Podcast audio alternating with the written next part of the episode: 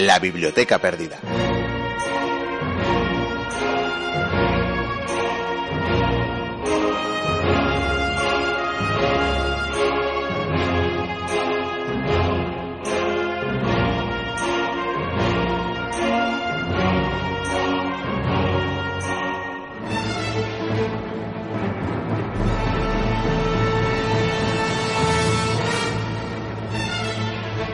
Pueden ser crueles los actos de un hombre, sin necesidad de que el hombre sea cruel, pero aquel que no acate mis leyes morirá o será castigado.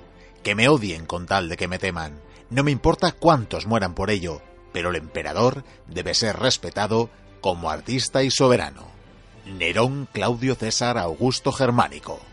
Bienvenidas, bienvenidos a la Biblioteca Perdida.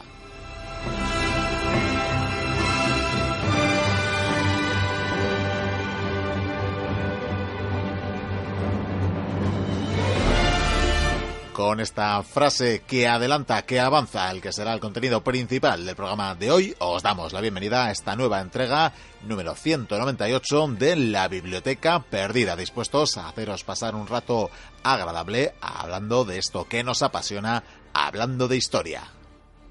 Como hoy tendremos un poquito más de tiempo que el habitual eh, últimamente, queremos hacer en referencia a la increíble cantidad eh, de mensajes que estamos recibiendo en esta nueva temporada por parte de las y los mochuelos que nos seguís y no solo eso, sino que además nos hacéis llegar vuestro cariño, vuestros saludos, vuestras enhorabuenas y desde luego que las agradecemos, aunque no siempre podamos responderlas debidamente. Haceros saber, eso sí, la mayoría ya lo sabréis, pero para aquellas eh, que no lleguen al final del programa, que normalmente los últimos minutos los dedicamos precisamente a leer, a referenciar a aquellos eh, saludos que nos dejáis desde las diferentes plataformas. Siempre os referenciamos, os citamos la web www.labibliotecaperdida.info como fuente, como centro unificador de todas estas vías de contacto. Por tanto, os invitamos a escuchar también el final del, programa para quien no suele hacerlo, para ver eh, cómo damos eh, cumplida respuesta a los mensajes que nos dejáis. Y dicho esto, vamos ya con el sumario. Ya os lo anticipábamos y es que volvemos a recordar la obra de Suetonio, cuando menos eh, su título, en el referido a la vida de los Césares, para seguir hablando de cada uno de los emperadores que tuvo Roma hasta la caída del Imperio Occidental, eso sí. En esta ocasión será Nerón, y de él hablaba la frase con la que abríamos, será el protagonista indiscutible del monográfico, pero no el único, y es que también citaremos a sus tres inmediatos sucesores, cuyo gobierno, eso sí, se concentró en apenas un eh, año, tumultuoso año, todo se ha dicho, para Roma. Prosigue, por tanto, la saga romana, pero también vamos a dar eh, cabida a la segunda entrega de Allende los Mares, sección eh, que hace precisamente desde la distancia nuestro compañero Pello Larrínaga, que en esta ocasión nos va a llevar a los Juegos Olímpicos de México de 1968, concretamente al momento inolvidable en el que los atletas eh, Tommy Smith y John Carlos llevaron al podium un simbólico y polémico gesto por los derechos de la América Negra. Para terminar, la sección de temporadas pasadas que vamos a recuperar para el programa de hoy será la pareja de monográficos que en su momento dedicamos a los asedios medievales. Pasaremos ya a saludar a las y los oyentes de las diferentes radios que siguen emitiendo en la biblioteca perdida a través de su señal FM online en algunos eh, casos. Así que saludos por tanto a los oyentes de Radio Iris 7 Aranda, Radio Ujo, Artegalia, Radio Antorba, Onda Polígono, Onda Fue Mayor, Radio Chena y Cuac FM. Saludos de quienes hacen posible este programa semana tras semana, de Javier Senderos, de Viken, Diego y de Pello Larrínaga y de este que os habla, Miquel Carramiñana. Encantados de teneros al otro lado una semana más. ¡Comienza la aventura!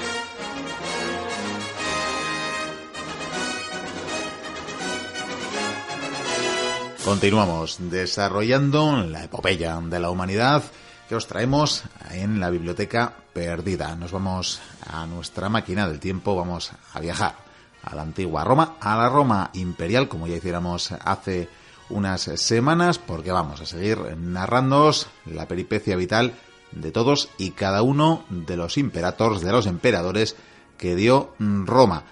Tengo, por supuesto, al señor eh, Pretorio, prefecto Pretorio, me va a corregir seguro Vicente y Cubría. Muy buenas, caballero. Eh, menos mal que se solucionó lo de Claudio, ¿eh? Menos mal, menos sí, mal. es que, eh, fuiste un hábil negociador, ¿eh? Yo no- normalmente negocio bien, sí, sí. No quiero vanagloriarme, pero es cierto. Me devolvió el cargo, eh, la cosa está muy bien. Sin embargo, tenemos que seguir hablando de emperadores. Pues sí, sí, ya toca porque ya hemos dicho que hemos vuelto a Roma. Estos palacios muy bonitos, además un hermoso, día, sí. un día de verano maravilloso. Sí. Este, bueno, yo creo que andamos en época estival, desde luego, no vamos a precisar más. El año 64 para situar a nuestros oyentes. ¿Has y- construido algo nuevo? Sí, bueno, Sí. he hecho, he hecho unas cocinas maravillosas. cocinas? Sí, Ah. bueno, ya has visto que nos hemos sí, estrenado, sí, hemos dicho, vamos a estrenarlas. qué maravilla, ¿eh? Vamos a estrenarlas, hemos dejado unas lentejitas ahí al, al ahí, fuego. A su punto, ¿eh? Sí, Además hemos traído chorizo de Hispania, que para los romanos esto, esto es algo novedoso. Sí, es una maravilla. Sí, la morcilla Burgos todavía no sé si la desarrollaban, no, pero no, no, ¿verdad? ¿eh? Algo parecido debía de haber, pero... La próxima de la máquina del tiempo, pues metemos. Ah, pues mira, sí, sí. Bueno, mientras se hacen las lentejas, eh, ¿qué tal si paseamos por estos estanques maravillosos? Y, ¿No, ¿No crees que habrá que cuidar el fuego? Ah, eso tarda en hacerse, además. Esta tertulia en 10 minutos la hacemos, yo creo. Solo hay que hablar de cuatro emperadores. Ah, vale, vale, vale. Me parece muy bien. Bueno, pues nada, ya que vamos a hablar de cuatro emperadores, aunque creo que, que alguno no, no, no contó demasiado para la historia, o, o, Ah, vamos, pero del 1 al 10. Como Se nos olvidó una cosa en la anterior tertulia, Miquel. A ver, cuéntame. Ponerles motes a nuestros amigos. Cierto, muy cierto. Sí, porque nos quedamos con Tiberio. Que, ¿Cómo podríamos haber llamado a Tiberio? Pues eh, a Tiberio, ¿qué le podemos llamar a Tiberio? Yo, yo es que el, el rancio, para mí. el rancio, pero- el taimado, el, el rancio. Joder, es que rancio Tiberio el rancio. es muy feo, ¿eh? Sí, a mí, mira, después de lo de los pececillos que hablé, no sé. Bueno, pues El oye, tacaño también está. Es que hay mucho tacaño en estas historias.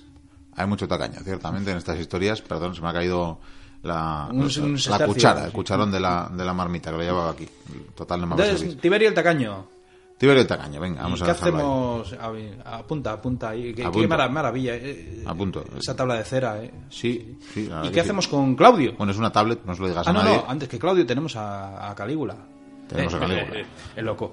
El loco, el El infame. loco, ¿no? El de la metamorfosis, la mariposa. eh, Mm, El kafkiano, vamos a decir. el kaf- venga, el kafkiano, ¿por qué no?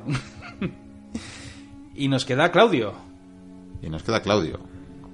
Es que eso aquí, no sé, El tímido, el tímido. Es que yo le llamaría el grande, pero. el grande, porque, bueno, ya, es claro, hay diferencias. eh, Claudio, yo, yo, yo, Claudio. Yo, vale, Claudio, Claudio, yo, yo. yo, yo, Claudio. sí. Ego sería, ¿no? Eh, ego, Habría que sí, decir sí. Claudio, ego.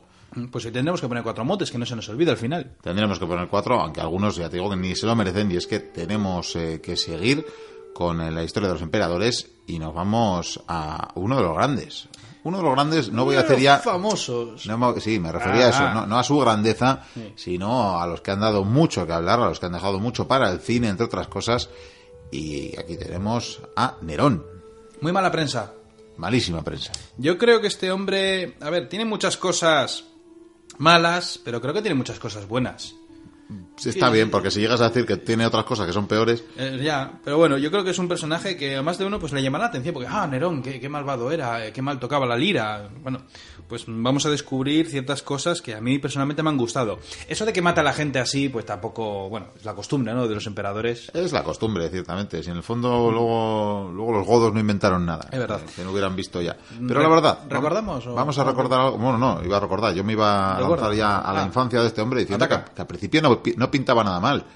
No, Como- la verdad es como que- tantos otros, hay que decirlo. De hecho, además, como a los 15 años se casó con Octavia, que era la hija de Claudio, pues ya se reafirmó eh, eh, en el trono, en ese futuro trono, al que llegaría a los 16 años, que sería cuando le nombrasen emperador.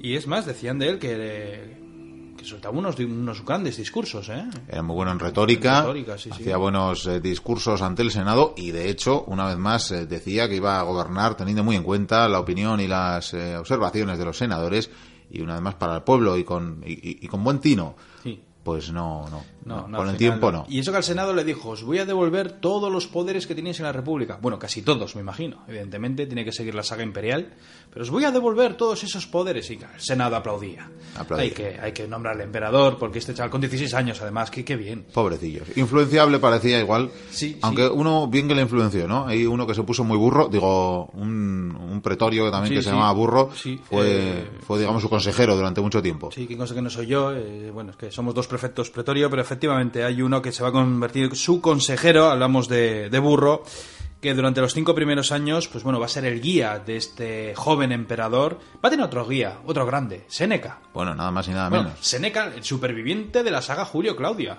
Acabaría sus días con este emperador, desgraciadamente, pero... Cierto, cierto. los- pero ahí estuvo, ¿eh? Ese cordobés universal. Sí, ahí está su estatua en Córdoba. Bueno, está bien. eh, visitarla de vez en cuando. Hombre, claro que sí. Eh, sobre este emperador, Miquel, como bien dices, los senadores se las veían y deseaban, oh, qué, bien, qué, qué maravilla, eh, qué buena planta, qué bien habla, eh, qué cosas va a hacer, qué grande. El pueblo también estaba contento, oh, qué maravilla. Sin embargo, pasó algo, y es que pasó el tiempo. Pasó el tiempo y resulta que poco a poco fue perdiendo esa prudencia inicial, quizás esa inocencia, y fue pasando a la soberbia hasta tal punto que al parecer comenzó a sentir placer por la, devo- por la devoción de sus súbditos. Sí, es lo que tienes, que te sube el poder un poco a la cabeza. Te gusta que te adulen, ¿no? Sí, tú de repente te encuentras que eh, eres el manda más, eres Sí. el primer eh, ciudadano y casi casi la deidad de bueno de buena parte del mundo conocido y por tanto pues se te sube, se te sube a la cabeza. Sí, y claro, y cuando uno sube, otros bajan, como es el caso de Británico, el hijo de Claudio, que era su, a, a la sazón su hermanastro, por así decirlo, que claro, cuando cumplió 14 años, pues... Sí, que tenía que, sí, que podía haber gobernado, ¿verdad? Sí, lo que pasa que Nerón, cuando Británico cumplió esos 14 años, se le quedó mirando un día y dijo, "Hmm, podría quitarme un día el trono, Mm, podría nombrarle, eh, podría nombrarle heredero. No, mejor lo mato. Y efectivamente, lo Claro, mató. sí. Pero por cierto, esto de los asesinatos es interesante porque ah, manda asesinar a mucha gente, pero al parecer a este personaje le gusta ver cómo los asesinan. Vaya. O sea, le gusta que se- se los traigan y que se caigan encima de espadas. Que es justo el sujeto a un pretoriano, una Mi- costumbre. Tú mira, entiéndelo, no había televisión para aquel Eh, entonces. efectivamente, algo aprendido de Calígula quizás. Y claro, a medida que pasan los años se va liberando de esos asesores, porque él piensa que pues, si soy tan grande no necesito a gente que me ayude porque lo puedo hacer todo y todo lo que digo yo está bien. Y claro, se encontró con algunas voces en contra. ¿Qué hizo? Pues eliminarlos. Eliminarlo. La disidencia, pues si eres un dictador, que en este caso un emperador es equivalente, pues qué mejor que eliminarlos, ¿verdad? Claro. Y de hecho eh, llegó a tener un lío. Un lío de faldas con Popea Sabina. ¿Y sabes quién es esta mujer? A ver, Es la mujer del futuro emperador Marco Salvio Otón. Otón. Este me suena, luego tendremos que hablar de él, sí. Efectivamente. De hecho, al final, por visto, se casó con ella, porque lo que debió de hacer al final, debe, mm, con Octavia, pues la, la repudió, se divorció, eh, la mandó fuera de Roma. Sin embargo, la gente de- de- del pueblo decía, ah, que vuelva, que vuelva, ¿cómo has hecho eso? Y ordenó que volviera. Y cuando volvió, pues eh, decidió asesinarla. Vaya. Y así, pues ya la gente no tenía nada que decir. Pero qué manía, ¿eh? Tenía este hombre. Sí, sí, desde luego. De hecho, eh, Séneca, eh, él tampoco quería ya Séneca, porque Séneca le decía, no hagas esto, no hagas lo otro, piénsatelo bien, niño, que yo he visto muchas cosas, que he visto a tus antecesores. Él se cabreaba, Séneca abandonó la vida pública, más tarde se suicidaría. Menos mal que tenía aptitudes artísticas, ¿verdad? Sí, sí, sí. Bueno, era, terrorífico, por lo visto, ¿eh? Ya, bueno, pero a ver, a ver si quién tenía narices de decírselo. Es verdad, porque en- Bueno, él era un gran mecenas en este aspecto, ¿eh? Eso En seguro. las artes, en el teatro... en- Es no más, sé de en hecho, fue ama- amadísimo por el pueblo de Grecia, ¿verdad? Y, De hecho, es que él estaba emperrado con caer bien al pueblo. Y cuanto más lo intentaba, al parecer el pueblo más rabia le tenía. O se reía incluso. Se reían En- en la intimidad, claro sí, está. Sí, sí, porque al parecer es una leyenda negra, que com- como otras tantas leyendas que hemos contado de otros emperadores, esos mitos, pues decían que a él le gustaba mucho tocar la lira. Y hacía poemas, eh, versos eh, terribles, eh, que te catastróficos. eh, lo peor que podrías escuchar, Miquel, eh, en fin, en- se te caen las orejas escuchándole. Y él tocaba y tocaba. Y todo el mundo le decía, ah, qué maravilla, qué, qué- qué bien tocas. eh". Y esto luego tendría su aquel, porque fue a las Olimpiadas. Para las Olimpiadas, claro. Sí, pero eh, de eso hablaré al final, igual como anécdota, si te parece bien o... Bueno, más que como anécdota, porque además tuvo, en el, en- en el tiempo que se fue, o sea, tanto se apasionó por el arte que llegó un momento que descuidó las labores de gobierno Sí. por, eh, por, por ir a dar el cante. Es que, a ver, lo de las Olimpiadas... A ver, él fue a las Olimpiadas de Grecia. Y se lo pasó también que dijo que los griegos a partir de entonces eran libres y no tendrían que pagar impuestos. Que Estaban no está mal. Está muy bien. Por eso he dicho que el pueblo griego estaba encantado. con claro, sí. Lo que pasa que él lo que hizo fue participar, no sé si en todas o en casi todas las actividades de esas Olimpiadas, incluida la carrera de carros, en la que se emperró en que tenía que llevar un carro tirado por 10 caballos. Y no me digas a qué ganó. Eh, sí, ganó. Bueno, es increíble, porque al parecer se cayó del caballo, casi se mata, bueno, del, del carro, de- de- vamos, del carruaje, se cayó, casi se mata, volvió a montar mm, y aún así ganó la carrera. Todo el mundo le había esperado, pero eso es deportividad, Sí, no sí, pienses sí, mal. Debió de ganar todas las competiciones habidas y por haber, incluso las competiciones de, de canto y, y de tocar instrumentos que antiguamente existía, que por cierto debería de existir hoy en día. Pues Porque la garganta. Claro que sí. Claro que sí, ¿no? Y ganó todo, ganó todo. El, pueblo griego este- estaba a sus pies. eh, en fin, me imagino que los que están alrededor que venían de Roma decían, bueno, este tipo. Y es más, debió de regresar a Roma, hizo una especie de triunfo y todo, eh, con todos los trofeos que, se- que había conseguido de esas Olimpiadas. Y claro, el pueblo le empezó a ver como cosa rara. Pero aún peor le vio el Senado. A ver, ¿qué, qué le dijo el Senado? ¿Te acuerdas que él les prometió que les iba a devolver todo el poder de los tiempos republicanos? Ingenuos. Sí, efectivamente. E incumplió esa promesa y el Senado se cabreó. ¿Qué es lo que hizo él entonces? Porque empezó a haber tensión. Pues ejecutó a varios senadores que estaban en contra de sus decisiones y con eso pues más o menos tranquilizó el asunto. Eh, Sí, bueno, eh, apaciguó a través del miedo. Vale. Sí, descubrió que señalando con el dedo y decir tú, suficiente era. Caían muertos, ¿no? Era un poco Darth Vader. Sí. Pero también hubo guerras. Vaya. Hubo, bueno, hubo prácticamente una guerra grande, por así decirlo, ¿vale? Eh, con un enemigo con el que ya había chocado en tiempos pasados la República, hablamos del reino de Partia. No voy a centrarme en esto porque yo creo que es una, debería ser una tertulia aparte porque lo de los partos, feroces enemigos, nunca fueron derrotados por Roma sin batalla, pero nunca fueron conquistados. Y al final hubo, consiguió haber una victoria, eh, el emperador decidió negociar la paz y bueno, en fin, tras varios tejemanejes, al final pues organizó el estado parto dividiéndolo. En fin, fue una historia larga, pero bueno, es lo más destacado eh, en cuestiones bélicas. De hecho, eh, bueno, ya creo que lo he dicho más de una vez, pero para nosotros el símbolo de la muerte es un esqueleto, una guadaña. Para los romanos era el jinete parto. O sea, la propia imagen del jinete, del jinete parto era el sinónimo de- de- del símbolo de la muerte. O sea, fíjate tú lo terroríficos que eran. Hasta que llegaron los almogárabes por ahí. Sí, bueno, lo- los patos estaban un poco más por la zona de Armenia, pero bueno. Em, tengo que contarte más cosas. Una cosa buena. Apoyó ciertos derechos a los libertos. Unos derechos que el Senado veía mal y que quería incluso apretarles un poquitín las tuercas. Y no, no, él se enfrentó al Senado y consiguió darles algunos derechos de más que ya tenían. También quería mejorar la situación de los pobres, porque te digo que era una obsesión suya que el pueblo lo, lo quisiera. Y lo que hizo fue, al final, tras mucho debatirlo con el Senado, consiguió reducir los impuestos a las familias más desfavorecidas. Bueno, bueno. Está bien, está bien. Le daremos un mini punto. Impulsó el teatro, que el teatro no es que estuviera muy bien visto en Roma, ¿eh?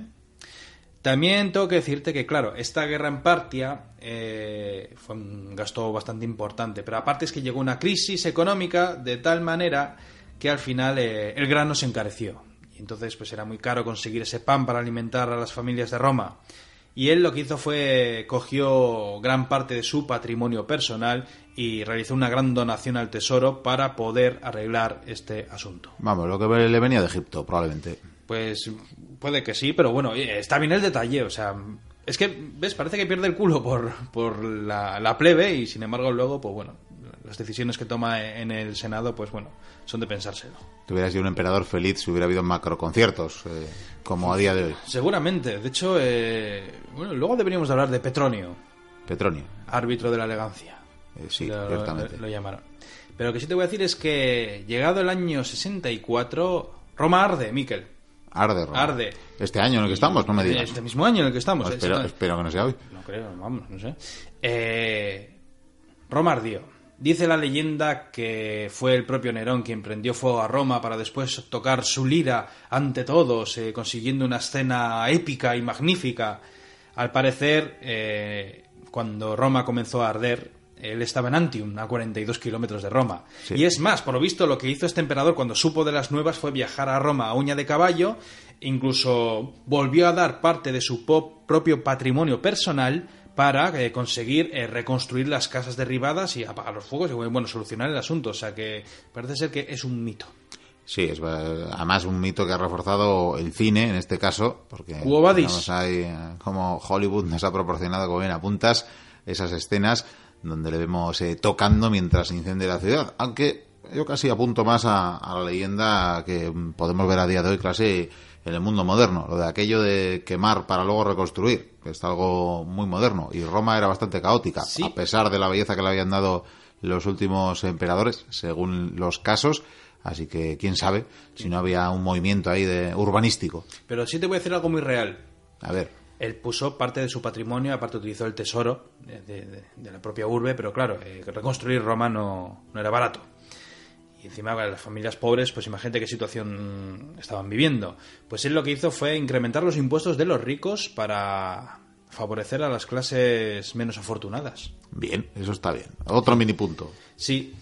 Y bueno, luego, no sé, luego eso que se le echó la culpa a los cristianos, que le echaban a los leones, eso... Bueno, hacía falta un culpable, y en este caso había por ahí una, secta del judaísmo, en este caso eran los cristianos, los ungidos, que mm. dirían los griegos. Unos tipos raros. Unos tipos por aquel entonces bastante raros, ¿no? Que iban dibujando peces por ahí y quedaban en los, Decían que no en suburbios y en las catacumbas. Los, soltaban a los leones y no hacían nada. Digo yo, ¿qué, qué vas a hacer? Ponerte un rosario, todavía no se habían inventado. decían que rezaban. De hecho, aquí hay una historia muy, muy chula de, de cierta cristiana que algún día la sacaré. Como una anécdota, es una historia bonita. Eh, Intentó hacer cosas varias. Una de las más interesantes que me llamó la atención fue crear un canal en el istmo de Corinto, para no tener que rodear toda Grecia. Eh, no lo terminó, de hecho muchos de estos planes que empezó fueron un fracaso y bueno, pues el tesoro comenzó a menguar. De hecho, eh, las arcas del Estado quedaron otra vez vacías. Parece ser que un emperador ahorra y otro se lo gasta todo. claro, es lo que tiene. Sin embargo, aunque ha habido una guerra contra los partos, tengo que decirte que hubo rebeliones. Hubo rebeliones, sí, de verdad. Tuvo más enemigos en casa que fuera, ¿verdad? Eh, sin ir más lejos, eh, en la recién conquistada Britania, porque no llevaba mucho tiempo conquistada, eh, los icenos, Boudica, la reina de los Icenos hizo la guerra a Roma y pues fíjate, eh, si hubiera vencido, varias legiones hubieran caído en Britania. Bueno, ahí te vamos a recomendar a los mochuelos que se escuchen ahí el eco del pasado. o Tertulia, que lo hicimos Tertulia Bueno, sí, igual hicimos dos incluso. O Enemigos de Roma. Enemigos, de, Roma, Enemigos de Roma, sí, ahí estaba Boudica. Tenemos tantas temporadas ya. ¿Cuánto hace que no hago yo esa sección, eh? Bueno, cuando acabamos con los saga emperadores igual. Para sí, ahora estamos ya en el otro lado. Es verdad. Ahora estamos en los romanos. Ahora estamos en mi lado. bueno, Hubo también conspiraciones para derrocarle, por cierto. Por supuesto, cuando él se enteraba los ejecutaba y punto. Bueno, esto casi todos los emperadores les pasaba. Bueno, pero llegó a tener realmente un conato bastante importante, vaya. Sí, sí, sí, sí. Eh, más revueltas, la del 66, la revuelta de Jerusalén. Ahí, Judea, estaba rebelde. Sí, sí, sí. Y tuvo que enviar al que sería futuro emperador Vespasiano, que ya llegará, para sofocarla. Eh, consiguió sofocarla dos años después de la muerte de Nerón. Por cierto, el que lo terminó fue su hijo Tito, que también sería emperador, pero esto es ya de otra saga familiar. Los Flavios, ¿verdad? Los Además, o sea, lo, de la serie de Jerusalén, o sea, es épico, es para hacer un apartado aparte. Yo pensé en hacer unos ecos del pasado porque es que es algo impresionante. Unas historias en medio, Miquel. bueno, también se, puede contar los enemigos de Roma, ciertamente. Eh, ciertamente, ciertamente. Además, por cierto, ahí fue cuando se destruyó el templo por segunda vez. Sí, Sí, se prendió fuego y cayó. No sé si también hubo túneles y tal, pero bueno, ahí queda la cosa. Hubo otra gran rebelión, probablemente la más importante, la rebelión de Vindex. Tú dices, ¿quién es Vindex? Que suena como si fuera una marca de, papel de sonos en los mocos. Pues era el gobernador de la Galia y este personaje lo que hizo fue levantarse contra el emperador, quiso combatirle y llegado el momento incluso pidió ayuda al general Galba que es del que hablaremos más tarde. Un general que en ese momento tiene el control de la provincia de la Tarraconense. Y Galba lo estudió eh, y bueno, mientras Vindex huía perseguido por las legiones, derrotado prácticamente, pues Galba estaba reclutando una legión y al final Vindex pues se suicidó. Sin embargo, ¿qué ocurre? Que en junio del año 68 el Senado, por mayoría, aprobó en una votación que el general Galba fuera el nuevo emperador. Y lo que hicieron fue declarar a Nerón enemigo público de Roma. Que Vaya osadía tuvo el Vaya- Senado, aunque no olvidemos que quien realmente eh, mandaba o se sustentaba en él era en un militar, en este caso. Sí, pues que además Galba lo que hizo fue, no sé cómo sacó el patrimonio para, para hacer esto, pero lo que hizo fue eh, sobornar a la Guardia Pretoriana. Que Es que ya tienen ya costumbre de quitar y poner emperadores, ya han empezado. Eso es. Entonces, como son los que cortan el bacalao, Luego serán también, lo- aparte de los pretorianos, los ejércitos. Que eso vendrá después. Pero lo que sí voy a decirte es que al final el prefecto del momento, que era Ninfidio Sabino, eh, capturó a Nerón y dicen que le obligó a suicidarse. le puso la espada. Me, me- me imagino. ¿Y se tropezó? Hombre, suicídate. No. ¿Cómo lo obligas? Pues. Te lo puedes imaginar. Yo dejo aquí esta espada y tú te caes. Yo, yo creo que viajó al futuro, cogió una grabadora, Sí. le grabó cantando o tocando algún instrumento Sí. y se lo puso. Y con eso ya le convenció. Seguro, seguro, porque vamos, o sea, yo creo que este hombre no se podía ir, igual andaba un poco sordo de un oído. En cualquier caso, sin herederos, porque este personaje no tenía herederos, empezó lo que nadie quería. Se desataron las guerras civiles, conocidas desde entonces como el año de los cuatro emperadores. ¿Lo has oído bien? El año de los cuatro emperadores. Sí, mochuelas y mochuelos. eh, Aquí tenemos una brevísima compilación de otros tres emperadores de Sí. repente que los vamos a despachar en poco más de cinco minutos. Pues casi, casi, casi, porque estos emperadores van a ser generales que van a luchar por el imperio. Y si te parece, vamos con ellos. Vamos con ellos. Yo creo que vamos a empezar por el breve. Le, le vamos a poner ya el apelativo. ¿Qué te parece? Eh, eh, el breve... mm, Yo creo que hay alguien más breve, más breve que este, ¿eh? porque hablamos de Galba. Ah, empezamos por Galba. Galba, Entonces, Galba, claro, en orden, hay que seguir en orden y Luego vamos. nos vamos a Autón. el breve, Galba sí, consiguió ser emperador del 9 de junio del 68 El al siete 15 de enero del... Vamos a ponerle el siete mesino. Sí, bueno, se duró siete meses. Eso es, siete mesino. Es el, es el mote que le vamos a poner. Te voy a hacer el currículum así, raudo y veloz. Hijo de, de senador y de cónsul, que ya tú un cónsul lo que hace en esta época. Veterano de Britania. Y de hecho, cuando murió Calígula, no fueron pocas las voces que le, le animaban le a, que se hiciera con el imperio. Mira. Sí, es un general destacado, eh, veterano. ¿Por qué entonces tú con el imperio? Pero, pero era que mayor ya el hombre, ¿no? Era bastante mayorcito, sí. Yo creo que en el momento de Calígula quizás lo pudiera haber hecho, ¿eh? Lo que No, pasa es que, claro, estando Claudio, claro. igual de repente, claro, la cortina. La y cortina. dijo, "Ish, casi. Mal- Maldita cortina. Sí. Lo que sí te voy a decir es que sirvió dos años como procónsul en África y llegado el momento, Nerón le ofreció por sus servicios la provincia de la Tarraconense, que era un puesto muy importante, por cierto. Entonces, ¿qué ocurre? Que es lo que te he contado antes. ¿Te acuerdas de la rebelión de Vindex? Nos acordamos. Este le pide ayuda y antes de suicidarse, Galba ya tenía reclutada una legión, que por cierto, más adelante sería bautizada como la Gémina, que sería la que estaría acantonada en León. Era la, de las más famosas, ¿La ¿no? novena o cuál era? La Gémina. Digo el número. Digo si era novena. Ya estaba recordando Pues me parece que sí que era la novena Gémina, Bien, si bien, no me bien. equivoco. Y si me equivoco, pues ya lo siento, pero es Lo- que lo tirar de sentimos. memoria con todo esto. Sin embargo, claro, al conocer que Vindex se había suicidado y él ya se había alzado contra Nerón, eh, pues dijo, "Mm, vaya, pues va a ser que el emperador me va a enviar todas las legiones habidas y por haber. Y estuvo a punto de suicidarse. Sin embargo, le llegaron noticias. ¿Qué noticias fueron esas? Pues que Nerón había sido asesinado. No, perdón, se había suicidado. Eso, vamos, la, la espada y eso. Entonces, este hombre llegó al poder, eh, pagó a los guardias pretorianos, que los había, se los había trabajado, con el Senado también habló, tal, todo fantástico, todo genial. Un emperador, pues ya te digo, muy mayor. Y bueno, lo que hizo fue eh, aprobar, mm, esto Roddy, ¿verdad? Te lo cuento, bueno, aprobó medidas muy impopulares para recuperar el tesoro perdido por Nerón. Tenía que volver las arcas, eh, las arcas del Estado se tenían que llenar otra vez. Claro, y eso al final, si quieres recaudar rápido, hay que recaudar entre los que tienen, no como a menudo se hace, y recaudar Sí, entre los que pues no este- tienen. Y los que tienen se suelen enfadar y tienen poder para enfadarse. Sí, pero es que se enfadaron todos, por lo visto, porque pidió a todos. A todos. Sí, sí. Y claro, pero hubo un problema. Eh, al parecer sobornó a la guardia, pero luego cuando llegó a ser emperador les dijo que les iba a recompensar. Y no, les Y no llegó esta recompensa. No recompensó. no. Entonces los guardias pretorianos ya estaban enfadados. Ya no les gustaba la situación. Ya no les gustaba el emperador. Pero Vale. hasta entonces no habían hecho nada, ¿eh? Esta gente, qué, qué cambiante. ¿eh? Eh, no- uy, Qué- qué cambiante. poca fidelidad, Yo, fíjate, siete meses en el trono, o sea, y en poco tiempo, o sea, el pueblo, el ejército y el senado ya lo odiaban. Con eso te lo digo todo. Y claro, él dijo, bueno, pues eh, creo que ya sé lo que pasa, creo que ya sé por qué están enfadados, yo soy mayor y tal, bueno, pues eh, claro, tengo que elegir un heredero. Seguro que si elige un heredero, pues se van a arreglar las cosas y no pasa nada. Y entonces eligió a un tal Lucio Calpurnio Pisón Frigi Liciniano.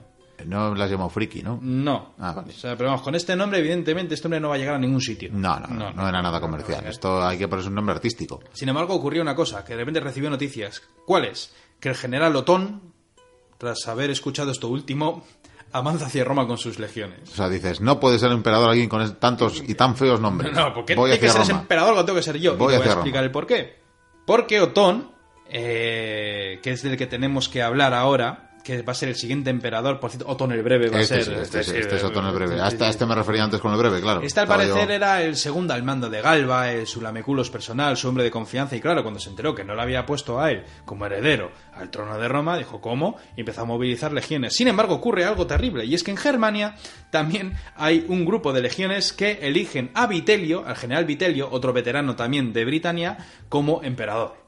O sea, ya los soldados, los soldados ya... Tenemos trifulca. Emperador, claro, y encima son muy listos. Emperador, y si ganamos la guerra, pues nos recompensará. Claro, Estos eran los marginales, ¿no? La- Pues Germania la verdad es que no era, no era un sitio práctico ni cómodo. Bueno, la verdad es que había sitios bastante horrorosos a, a lo largo del imperio para no querer ir.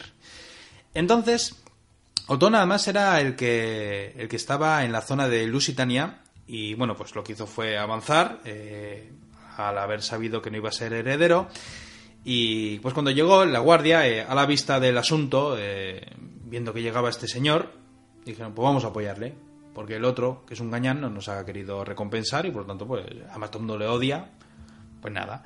Y fue por ello que, claro, Galba fue asesinado. ¿Cómo fue asesinado? Fue asesinado en el foro de Roma el 15 de enero del 69 a la edad de 72 años. No sé si fue asesinado por el pueblo, por los pretorianos o por senadores cabreados, me imagino que por los propios guardias pretorianos. Pero claro, estaba ese sucesor suyo, ese con nombre tan raro. Sí, el friki. Lo solucionaron rápidamente. Tres días después se lo cargaron. También, vaya. Sí, sí, sí. Al Sí, parecer no- eh, Yo no sé si le hice un favor a este hombre, lo- designándole sucesor. Entonces nos centramos en Otón, Otón el breve, para los amigos, aquel que duró tres meses en el poder. No le dio tiempo a muchas cosas. ¿Tiene récord o tenemos luego algún emperador que durara menos? Pues ahora mismo no caigo, pero me parece que hay uno que, que dura menos, ¿eh? Bien, pero de todas maneras, bueno, el, ya el brevísimo. Eso te iba a decir, que le tendremos que llamar al brevísimo. Muy bien, muy Estamos breve. compenetrados. Sí.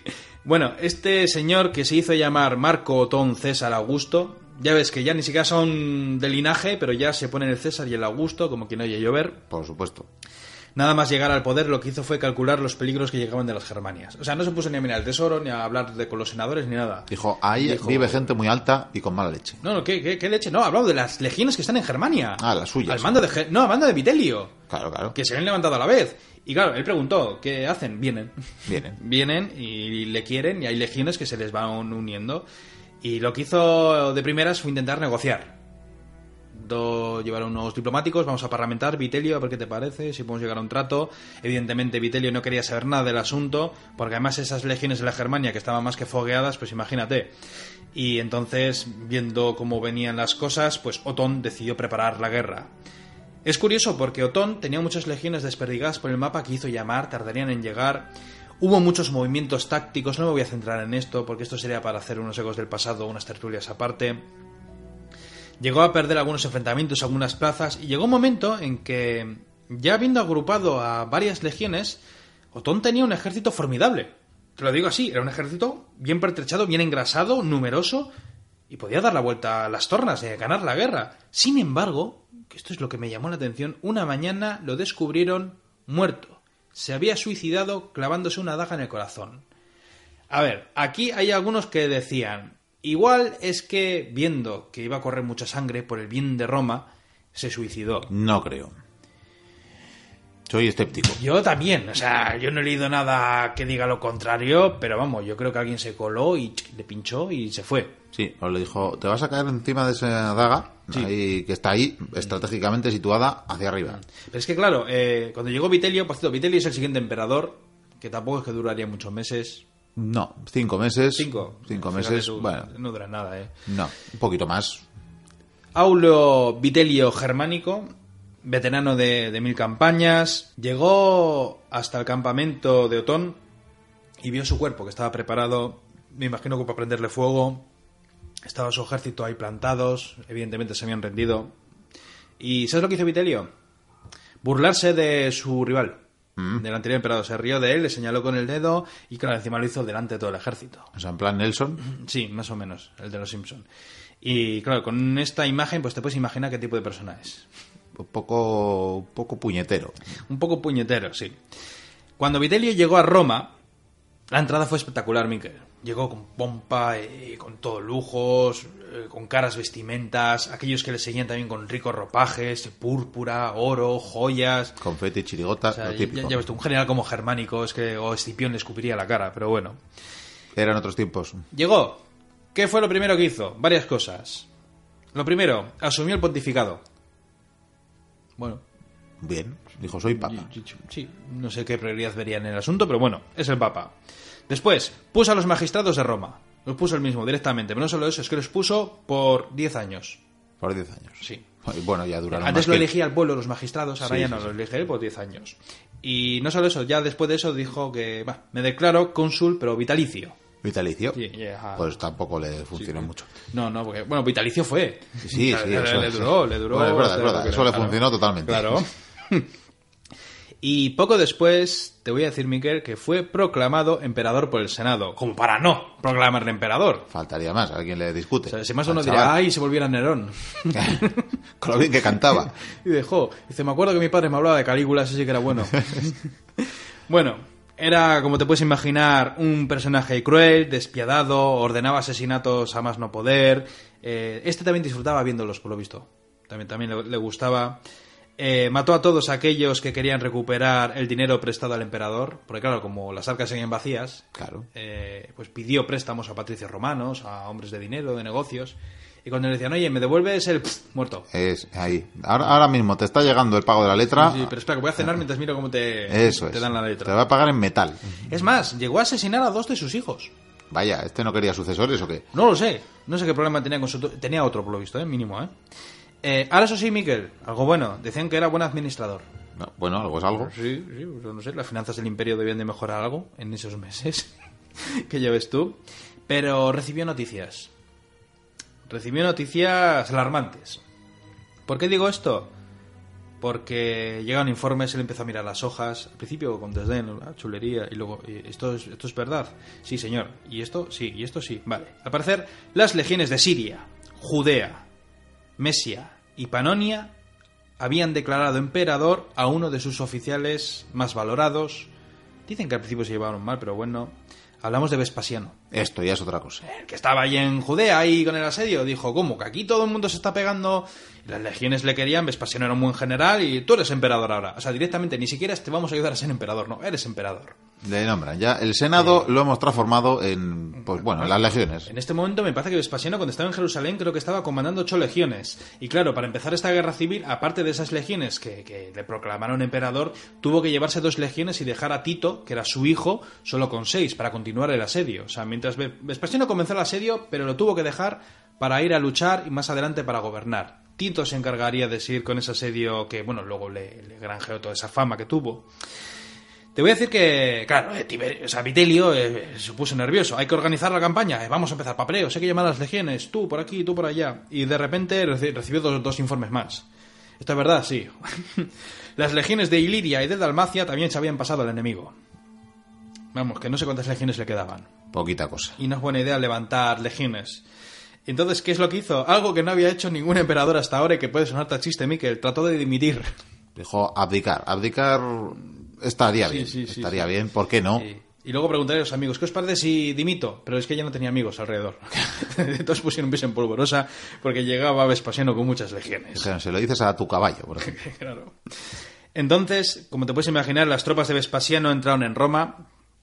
Entraron antes de que llegase el propio Vespasiano, de hecho. Vitelio lo que hizo fue esconderse. Dicen que se escondió en la casa del portero.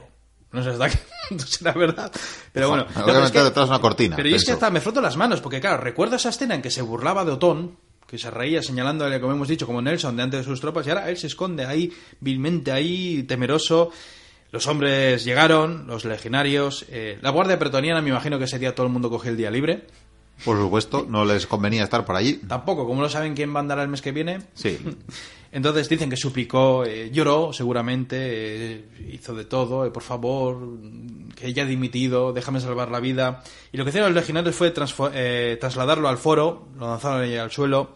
Y dicen que, esto no me quedó claro si fueron unos, otros o todos a la vez. Para parecer, algunas fuentes dicen que fue el pueblo, otros dicen que fueron los soldados y otros dicen que fueron todos. El caso es que, vamos a imaginar que fueron todos, todos a la vez hicieron un grupo, empezaron a darle patadas, puñetazos, pedradas en la cabeza y lo asesinaron.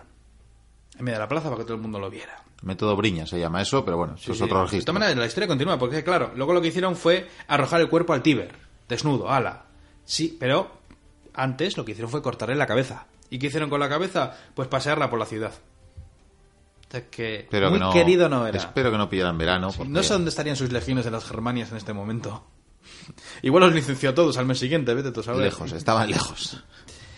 Eh, he dicho que tenía un hijo, le quedaba un hijo vivo por lo menos, eh, tenía también un hermano, eh, fueron asesinados. Por si acaso. Sí, no se vayan a poner a reivindicar o a reclamar cosas. Y con esto yo creo que terminamos la historia de Nerón y ese año de los cuatro emperadores, porque ahora ya llegaría al poder Vespasiano, que yo creo que ya es para otra tertulia, porque con este personaje eh, se funda una nueva saga familiar. Sí, ya la dinastía Julio Claudia, esta ya la, Ya, la cerramos. Se acabó, en medio no ha llegado a haber ninguna dinastía, o sí. ha habido tres dinastías, es que no ha dado tiempo a nada, o sea que yo creo que ni lo cuentan. Y esta nueva dinastía, por cierto, va a estar bien, porque van a proporcionar a tres emperadores, lo cual no está mal. Bien, bien, pues la dinastía Flavia será Flavia, la sí. próxima protagonista. Y veremos cómo se levanta el Coliseo. Ah, maravilloso. Ya, Claro, Claro, sí. Por, algo, por algo se llamó Teatro Flavio, ¿verdad? Tulia. Está oliendo, ¿verdad? Yo creo que se nos han quemado las lentejas. ¿Qué me dices? Y Yo creo que sí. pero- Hostia. eh, sí. Eh, perdón, por- perdón, oyentes, no ¿Qué quería exclamar, pero me acabo de dar la vuelta. Vikendi, date la vuelta. ¡Ah! ¡Hola! Eh, eh, Roma está en llamas. Están llamas. Roma está en llamas. Igual. eh, ¿Cuánto tiempo llevamos hablando? No sé, pues un buen rato, más de casi, casi 40 minutos. 40 minutos, pues ya hemos dicho 10. Se nos ha quemado las lentejas, se nos ha quemado la cocina, se nos ha quemado Roma. Se nos ha quemado, como lo bien que me había quedado el alicatado de la cocina. Me Sí, parece ¿eh? fatal. Y las lentejas, qué lástima. Oye, mira que el pueblo creo que viene vienen por ahí, claro, están buscando responsables, están La buscando... Guardia Pretoriana corre. Sí, en estos momentos siento que no mando nada, ¿eh? Sobre la Yo, Guardia. sí, te voy a dejar, igual, te voy a ir a ver si recupero Sí. algo, el, el cuchillo, el tenedor y eso que, Sí. que me dejaba ahí atrás. Tú quédate aquí y dale explicaciones a la A- gente. a toda esta gente. Al populacho. ¿Son Sí, muchos? Sí, sí. Bueno, tú, ánimo, tú puedes con ellos. A ver, Vikendi les está conteniendo poco a poco.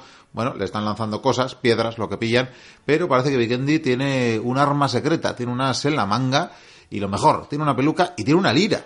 Tiene una lira y efectivamente se ha puesto a tocar la lira y claro, la gente ha pensado, ha pensado que es el emperador, que es el emperador que está tocando. Es más, están pensando, por fin suena bien la música del emperador. No saben si es el fuego, quizás los humos que inhalan. Y claro, están confusos, están muy confundidos. Nadie osa mirar siquiera al, al que cree en su emperador, a Nerón, y, por tanto se están arrodillando y están regocijándose con el sonido. Claro, mientras tanto se está quemando todo, todo se ha dicho. Y esto, claro, igual por esto luego la historia, la mala fe, la mala prensa ha dicho esto de que estaba Nerón en Roma y, era Vikendi, era Vikendi, claro. En fin, yo me voy, por si acaso, que aquí huele a chamusquina. Seguimos con el programa.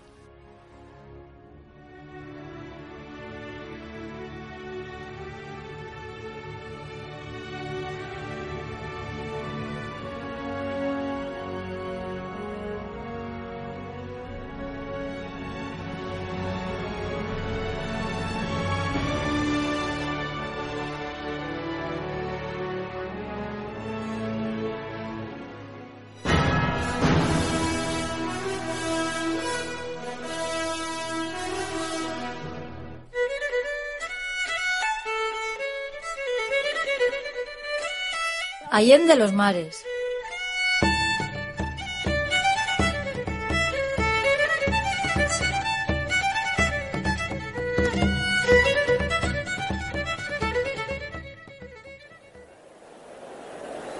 This is the hottest 200 meter field ever assembled at the Olympic Games.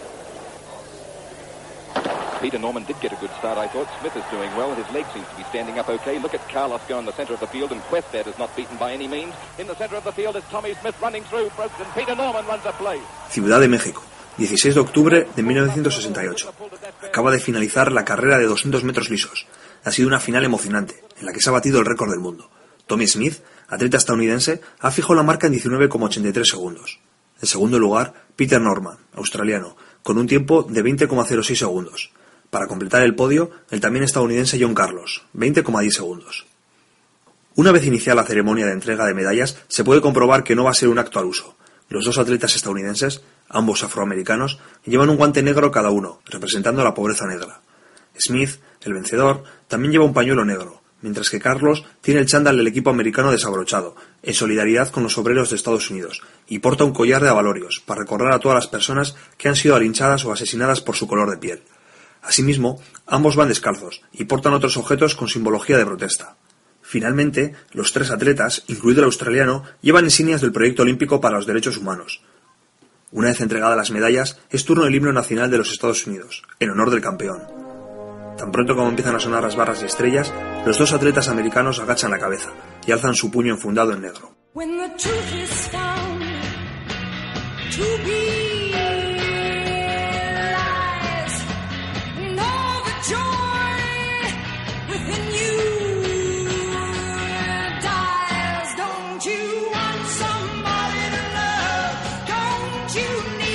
La fotografía realizada por John Dominis de esta singular escena pronto se convirtió en un símbolo de la lucha por los derechos civiles en Estados Unidos y en el resto del mundo. Ambos atletas tenían bien claro lo que querían hacer, y la prueba de ello es que fueron convenientemente preparados. Una vez conseguido lo más difícil, subir al podio, tenían vía libre para realizar una protesta que vería todo el planeta. Peter Norman, el atleta australiano, fue puesto al tanto de los planes de Smith y Carlos, y les manifestó su simpatía por sus ideales. Tal fue así que incluso pidió a otro miembro de la delegación norteamericana una insignia del Proyecto Olímpico para los Derechos Humanos, que este último portaba. Por un inoportuno descuido, Carlos había olvidado su par de guantes en la Villa Olímpica, pero Norman sugirió que Carlos llevase el guante izquierdo de Smith, y ese es el motivo por el que los dos atletas levantaron puños diferentes.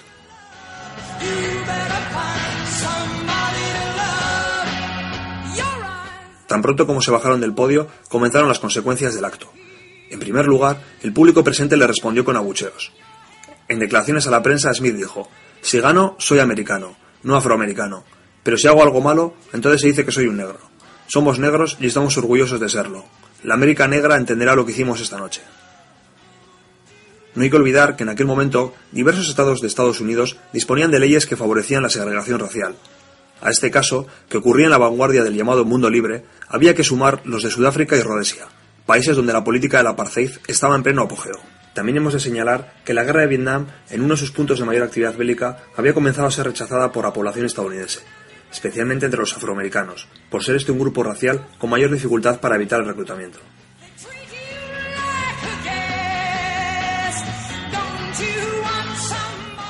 La respuesta del Comité Olímpico Internacional no tardó en llegar. Avery Brundage, su presidente, lo consideró inadecuado para un foro alejado de la política, como son los Juegos Olímpicos ordenó la suspensión de Smith y Carlos del equipo estadounidense y su expulsión de la Villa Olímpica. Esto último no sucedió ya que las autoridades deportivas mexicanas se negaron rotundamente. Hay que señalar que Brundage, presidente del Comité Olímpico Estadounidense en 1936, no hizo ninguna objeción en contra del saludo nazi en los Juegos de Berlín. Pero las verdaderas consecuencias llegarían cuando ambos deportistas volvieron a su país. En primer lugar, fueron criticados por sus acciones y posteriormente fueron condenados al ostracismo.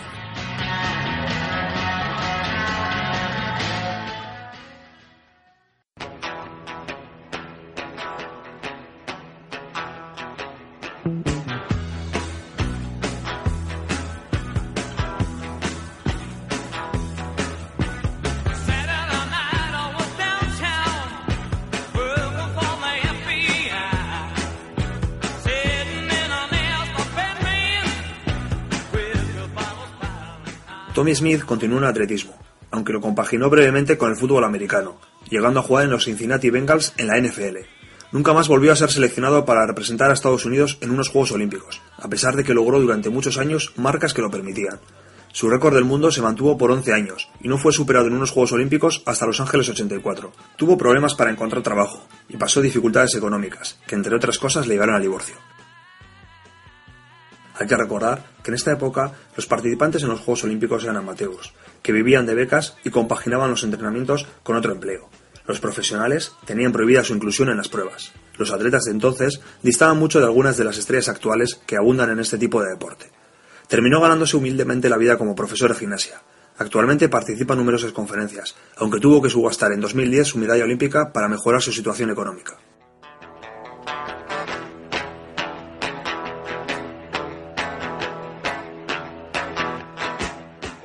Carrera de Carlos siguió derroteros similares. Continuó en el atletismo, superando nuevos récords mundiales, como el de las 100 yardas, pero no volvió a unas Olimpiadas. Al igual que Smith, también probó en el fútbol americano, jugando en la NFL, pero una lesión de rodilla puso fin a su carrera antes de tiempo. Carlos también pasó momentos complicados, como el suicidio de su esposa, quien precisamente había comprado los guantes negros de la protesta.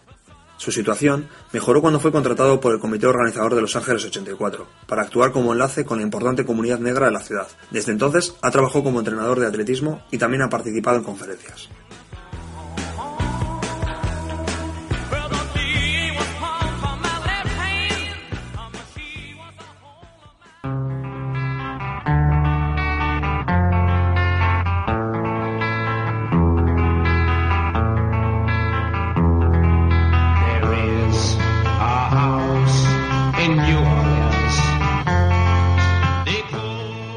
Lógicamente, el otro gran protagonista de las consecuencias de la protesta fue su compañero de podio, el australiano Peter Norman.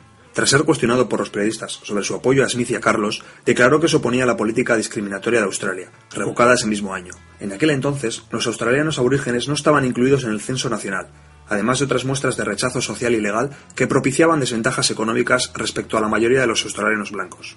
Por esta actitud, Norman fue reprendido por las autoridades deportivas del país y marginado por los medios de comunicación a pesar de obtener hasta 13 marcas clasificatorias, no fue seleccionado para los Juegos Olímpicos de Múnich de 1972, una cita a la que Australia no mandó ningún atleta de velocidad. El tiempo logrado en México, 20,06 segundos, sigue siendo el récord australiano de 200 metros. Tras estos hechos, Norman abandonó la alta competición, pero continuó corriendo en diversas pruebas menores. También fue jugador de fútbol australiano hasta 1977. Ocho años más tarde sufrió un duro golpe, Mientras participaba en una carrera benéfica, sufrió un desgarro en el tendón de Aquiles. La lesión se le gangrenó y casi pierde la pierna. Este incidente desembocó en depresiones, alcoholismo y adicción a pastillas y tranquilizantes. Norman fue ignorado por las autoridades australianas que organizaron los Juegos Olímpicos de Sydney 2000. Finalmente pudo participar en el evento, pero porque el equipo estadounidense lo invitó al saber que su país no lo había hecho. Norman murió de un ataque al corazón en 2006. Tanto Smith como Carlos acudieron a su funeral y portaron su féretro.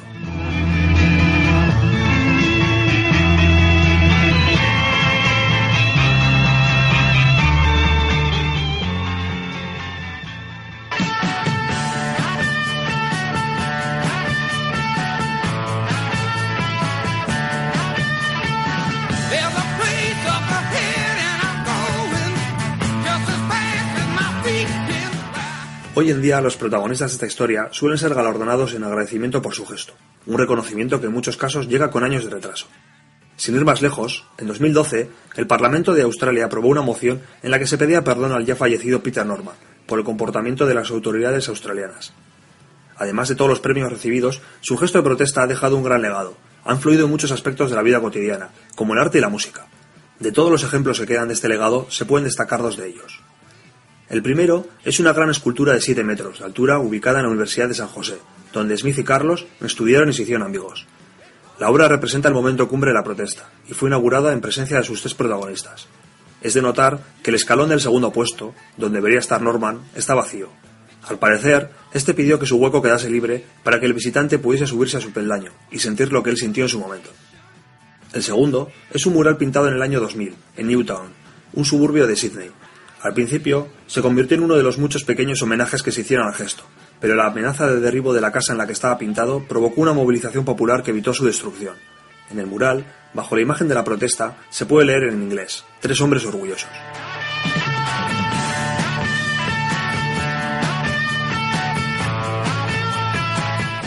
Mediante esta historia, hemos querido mostrar la importancia de los gestos en determinados momentos. Un pequeño acto de protesta puso en el centro de atención el problema de los derechos humanos que eran pisoteados sistemáticamente e incluso legalmente en lugares del llamado primer mundo, como Estados Unidos o Sudáfrica. Un gesto por el que sus protagonistas tuvieron que pagar un peaje, quizá no muy alto como lo han tenido que pagar otros, pero que es justo recordarlo. Como dijo recientemente un deportista canadiense, tuvieron la mala fortuna de ser de largo mejores seres humanos que los líderes olímpicos del momento.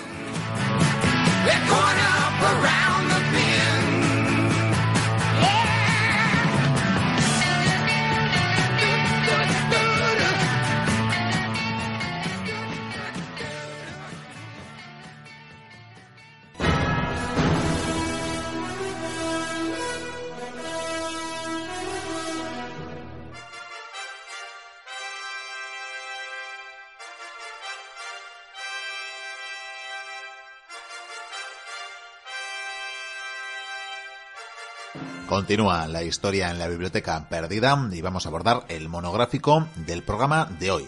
Para ello nos vamos a trasladar a toda una fortaleza, a un tiempo difícil de determinar, pero digamos que es a la Edad Media y nos encontramos nada más y nada menos que en Camelot, en esta maravillosa fortaleza de Camelot. Y tengo aquí a dos curiosos, no si llamarlos generales, centinelas o una amalgama de cargos que les ha asignado el señor Arturo, Caballeros. para, para caballeros. defender. Bueno, de caballeros no sé Bueno, si yo, os habéis yo no ganado. sé, a mí no me quedó claro si nos nombró caballeros en aquella Yo mesa. creo que Yo no, soy ¿eh? Vikendi Callahan el Casto. Yo, Ah. soy, yo soy Javier, Sí, Sir Javier. Javier. Sir Ja- Sir Javier. El- es el- extranjero. el, el germano. El, la- el germano lanzado. Muy bien. Pues eh, sí, decía eso, que el rey Arturo les ha encomendado la noble misión de defender eh, esta fortaleza en su ausencia. Y la verdad que eh, esto de dejar solo, o, o tiene mucha confianza en vosotros, Sí. o digo, porque Es que le, le dejé un TV de Pepe Pegotera y Otilio y dijo, estos dos seguro que pueden hacerlo mejor. dijo, estos saben. Estos somos solo dos contra no sé lo que puede venir, pero sí hay que defender el Pero castillo. tenemos planos, sí, sí. Sí, bueno, el sí, caso sí. es que se supone que van a tardar poco, porque dijeron que iban a no sé qué del Grial. Sí, sí. Sí, Bueno, y vamos los- a- Vosotros, si vienen los malutos, todo, sí. los malutos, defendéis la fortaleza. Eso es. Sí. Camelot existe, que lo sepáis. Sí, eh, sí. sí, sí. Ah, a durante mucho tiempo que era un reino imaginario. El pero reino no, de las hadas, pero sólido. sí. ¿Veis? Piedra. Piedra, granito, granito. Tenemos la tecnología, podemos hacerlo. Podemos Eso es. hacerlo, eso es. No, decía que vamos a aclarar a los oyentes que no es que vayamos a hablar de.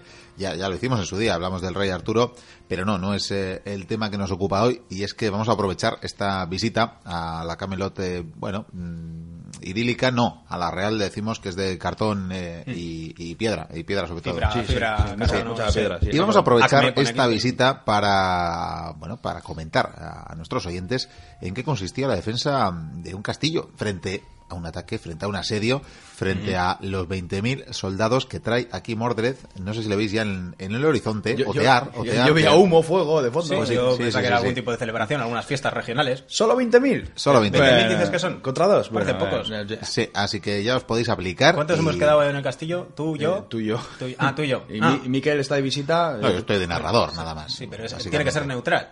Sí, tiene que neutral, ser neutral. sí, es sí. como la, como Sí, la Suiza, sí. ¿no? O sea, el dinero para mí, pero yo no pienso. Sí. Eso es, más o menos. Hace lo mismo en el programa. Oye, oye, a ver, te- tenemos montados unas instalaciones para defendernos. Sí, lo bueno de Camelot es eso, es que tiene de todo. Sí, sí, es- porque es es, bueno, verdad. es un castillo, Sí, porque generalmente hablamos de castillos y castillos hay, hay de muchos tipos, ¿verdad? Sí. O sea, cada uno tendremos en mente, seguro, que una imagen de un castillo. Mm.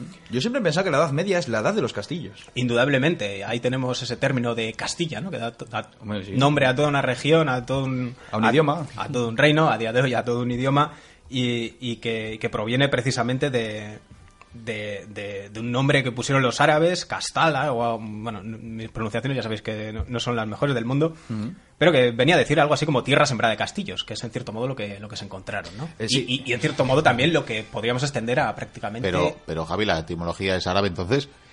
Bueno, eh, eh, eso, árabes ¿eh? quienes- No, no, No digo que no sé, porque en otros idiomas, yo que sé, en inglés evidentemente se usa la misma, en francés también. Sí, eh, son los árabes quienes ponen este nombre que luego se va a estandarizar. Sí que es verdad que, que proviene probablemente del latín, del castrum, y que, que ya haría referencia incluso a época romana y a, a las fortificaciones anteriores a la llegada de los romanos, a los castros, a las poblaciones autóctonas que también pululaban por toda esa región que acabó teniendo el nombre de Castilla. De hecho, nos podemos retrotraer al Neolítico cuando empezaron los primeros castros. O sea, como hablamos, el castillo en sí, aunque sea en forma cutre, ya existía desde muy, muy antiguo. Sí, sí. De hecho, muchos lugares eh, lo que hicieron fue heredar los lugares y a veces hasta las construcciones que irían reparando o reemplazando de, de tiempos muy, muy antiguos. Correcto.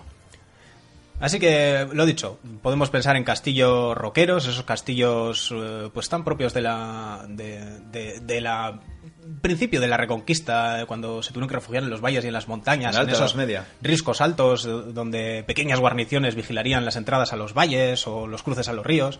Están las cast- los castillos en, en las- en los montículos, en zonas más llanas. eh, En la época de Carlomagno se erigieron muchos castillos y por fortificaciones. ejemplo, fortificaciones de ciudades también. Bizancio, Bizancio, un constructor. Y un gran constructor y, y para muestra su capital, ¿no? Si había una obra de ingeniería hecha por pueblos, civilizaciones anteriores, reconstruidos, reutilizados. es- Imposible de tomar por tierra. Mm. Y, bueno, no imposible porque acabó siendo Sí, pero, conquistada, pero llegando siglos un invento Sí, sí. terrible en sí y maravilloso también. que esperemos que aquí no llegue, ¿no? No, no, no, no, no. Aquí, creo aquí que- solo hay magia. Creo que pólvora no, es como Bueno. mucho magia eso, es magia negra, pero nada, Bolas de fuego, nada más grave. sí. Tenemos castillos casi, o, o sin casi, en, en- en penínsulas, en el- casi flotando en el agua, en los lagos, en los ríos. eh, En Escocia en hay uno muy bonito. En los puertos, sí, sí, el castillo de Eilean eh, Donnell, el, el de los inmortales, ¿no? Eh, Todos está tenemos, puesto, está puesto, tenemos sí. esa imagen en, en la cabeza. Por cierto, que en ese castillo eh, es donde desembarcaron, porque está conectado, ese lago está conectado con el mar. Y entonces, cuando eh, el, el Reino de España mandó eh, apoyo a los escoceses católicos para Sí. que se sublevasen contra Inglaterra, una de las bases que utilizaron fue ese castillo. Correcto. ¿Y cómo los eh, asediaron y hicieron rendirse? Con barcos. Sí. Es un asedio peculiar en el que metieron barcos hasta, hasta el lago a través de esa conexión con el mar y acabaron echando a los, a los españoles que por ahí estaban. Esto no quiere decir, por ejemplo, que también en la época romana hubiera una especie de, de castillos. Quizás no a la usanza de la Edad Media, pero sí había ya unas fortificaciones de piedra. De hecho, un campamento de invierno romano era prácticamente un castillo. Bueno, te diré, por ejemplo, que cuando eh, los eh, cruzados eh, eh, llegan a Nicea por primera vez, se encuentran que tienen que hacer frente a una fortificación de la ciudad, a una fortificación romana. Sin medios. Sin medios. Es el año 1097. Hay una muralla de, de época romana de 10 metros de altura, de 5 kilómetros de, de circunferencia. Decían que hasta 13 podía haber sido. Bueno, depende de, de la fuente. imagino, Sí, eh, puede ser. Eh, Bueno, 110 torres a lo Sí, largo sí. de toda esa muralla y una doble zanja alrededor y encima por uno de los lados había un lago. Eh, y Estamos hablando de fortificación de época romana que sigue vigente en la Edad Media, que resulta efectiva contra la tecnología de. Qué bien. Eh, Mira, Sí, te, te voy a decir una cosa. Eh, en el tercer relato que va a sonar en el futuro de las crónicas de la guerra de las Galias, eh, los romanos, cuando están asediados por los bárbaros, eh, por la noche deciden levantar eh, torres para defenderse en su campamento de invierno. Y qué sorpresa cuando lo- los galos, eh, por la mañana, amanece, sale el sol, miran el campamento romano y descubren que hay 120 torres construidas con la leña para el invierno. Mira en lo una que ha sola salido de la tierra. ¿Qué, qué tierra más rara. es? No, ahí dijeron, hostia, ¿qué es eso? Pone No, no, Ikea, no, no. Ikea y los bárbaros, no, no y los bárbaros dijeron, eh, pues vamos a hacer lo mismo. Y, y hicieron prácticamente lo mismo. La verdad es que fue algo muy espectacular. Sí, al final había como un cerco sobre cerco. Sí, no, no, lo hacían muchísimo. Es la guerra de los ingenieros. Un soldado es un ingeniero también, bueno, un trabajador, vamos. Algo que en este periodo del que estamos hablando, los ingenieros es un bien casi preciado Sí. y único, ¿no? Abunda mucho en la inculta Europa, casi me atrevería a decir. Eh, eran eh, elementos casi exóticos. De hecho, veremos que muchos de los ingenieros eh, y mucho del conocimiento viene de Oriente. Incluso hay quien lo retrasa hasta China, ¿no? En- Mm. De hecho, eh, provendría iba a comentar que la propia evolución del armamento de la Edad Media hace que los castillos vayan también evolucionando de Mm. Diferentes maneras, pero no solo eso, muchas veces solían contratar a arquitectos, ingenieros extranjeros, Mm. Más puestos, más duchos eh, en este tipo de lices de defenderse, de, de preparar defensas, y, y claro, ¿qué es lo que hacía el ejército enemigo? Eh, pues contratar también a extranjeros que utilizasen Sí. máquinas extrañas curiosas que podían O capturar. contrarrestar o o capturar. capturar, sí, sí. Eran un bien preciado. Los vamos. mongoles desde luego lo hacían porque no tenían ni No, idea de asediar. eso, no tenían idea, luego fueron aprendiendo, eh, quizás hablemos de ellos porque eh, llegaron a refinar este arte, aunque sea con, con, con prisioneros o, o mercenarios. O, con palomas ardiendo, como conté una vez. Ah, cierto.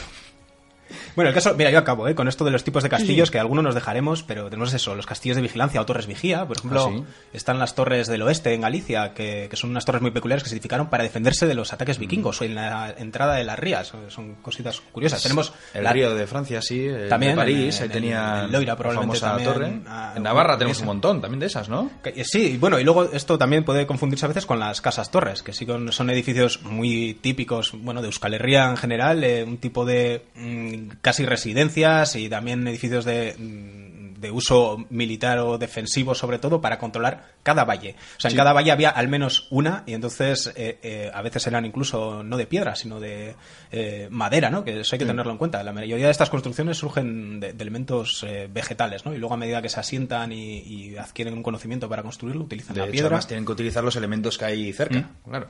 Ese es el problema, porque si necesitas una piedra que, que no tienes en tu territorio, pues igual tienes un problema. Eh, exacto, exacto. Eh, y pocos podrían permitirse traer piedras, pues como antaño hacia Roma, de mármol de Carrara y estas cosas que iban a hacer para llevarlo a otros sitios, ¿no?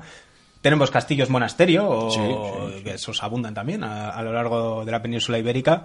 Eh, generalmente están en zonas de disputa, ¿no? Donde la iglesia cumplía varias funciones. O castillos palacio. Eh, hemos hablado, o, o hablamos en su día del castillo de Olite, ya no me acuerdo si en un Iraganeco Crónica o exactamente dónde, pero. Sí, hablamos, hablando de Carlos II de Sí, sí. Navarra, ciertamente hablamos de Olite. Una de imponente fortaleza que, que además de fortaleza, pues eso, era un palacio, llegó a tener un zoo entre sus muros, quiero decir que hay castillos Bueno, originariamente fue fortaleza que luego ¿Sabes cuál es pasó a palacio. van cambiando, van cambiando en su forma, en su configuración. ¿Sabes cuál es un castillo espectacular? Cuéntame. El Kerak de los Caballeros. Por supuesto. Es una barbaridad. Es, es como la muestra cumbre de otros grandes ingenieros que aprendieron, en cierto modo, sobre la marcha. Tierra los, Santa. Los hospitalarios. Sí. Fueron. eh, eh, sí, es como el, el- su obra maestra en Sí, cuanto a castillos. sí. O sea, les Es la Capilla Sistina, Edificar unos cuantos y, y lo bueno es que casi lo conservamos intacto. Sí, sí, es una maravilla. El que vaya a Tierra Santa tiene ahí un castillo magnífico para ver. Está casi igual. eh, Creo Sí, que eh, sufrió- una de las últimas reformas que sufrió fue precisamente cuando los hospitalarios la- la- lo perdieron y entró, creo que Bayars, el Baybars, perdona, el sultán de Egipto y además y dijo, vale, por donde yo he entrado está claro que es un sitio inseguro. ¿Qué voy a hacer? Una pedazo de torre, una torre masiva. Una torre masiva que era capaz de sujetar eh, maquinarias de guerra de estas que podían lanzar piedras. bueno, hablaremos. Sí, había muchas máquinas hablaremos extrañas, de sí, ella, sí. ¿no? no vamos a adelantar, pero sí, desde luego hay una- mucha variedad de, de castillas, de castillos, incluso castillos que no tienen ya o van perdiendo la función militar y se convierten en cosas casi, os diría que políticas, porque hay O una- residencias. Residencias, pero con carácter simbólico. Estoy recordando, por ejemplo, el, el castillo de Carnarvon en, en Gales, que construye uno de los reyes ingleses, que ha sublevado, pues no sé si la una de las revoluciones o alzamientos de los galeses, y dije, bueno, os voy a poner aquí el pedazo de castillo para que... Para que sepáis que estoy aquí. Para que nunca olvidéis eh, esto. Tenía, sí, un uso militar, pero además juega con una cosa, y es que tiene, tiene una forma peculiar. Tiene unas torres así angulosas que no son propias de las construcciones en Inglaterra y que eh, hicieron con total eh, voluntad porque jugaban con que eh, hacían referencia a las construcciones romanas, a ese tipo de torres que hacían los romanos en Es que los romanos... las defensas. ¿Por qué? Porque eh, había una leyenda que ahí había nacido el padre de Constantino, el, el, el- El grande. Sí, sí. Eso es, el magno. Entonces, eh, nada, pues jugaba también con esa simbología, ¿no? Y eso aparece luego reflejado en los edificios. No, no eran construcciones eso, eh, Iba- solo prácticas a veces, sino Iba a comentar que los allá. romanos fueron los primeros que se dieron cuenta que cuando hacías las, eh, las torres, eh, estaban ahí acompañando a las murallas, pues si las hacías eh, de forma circular, dando esa forma redonda, conseguías una mayor resistencia y, sin embargo, en la Edad Media tardaron varios siglos en darse cuenta.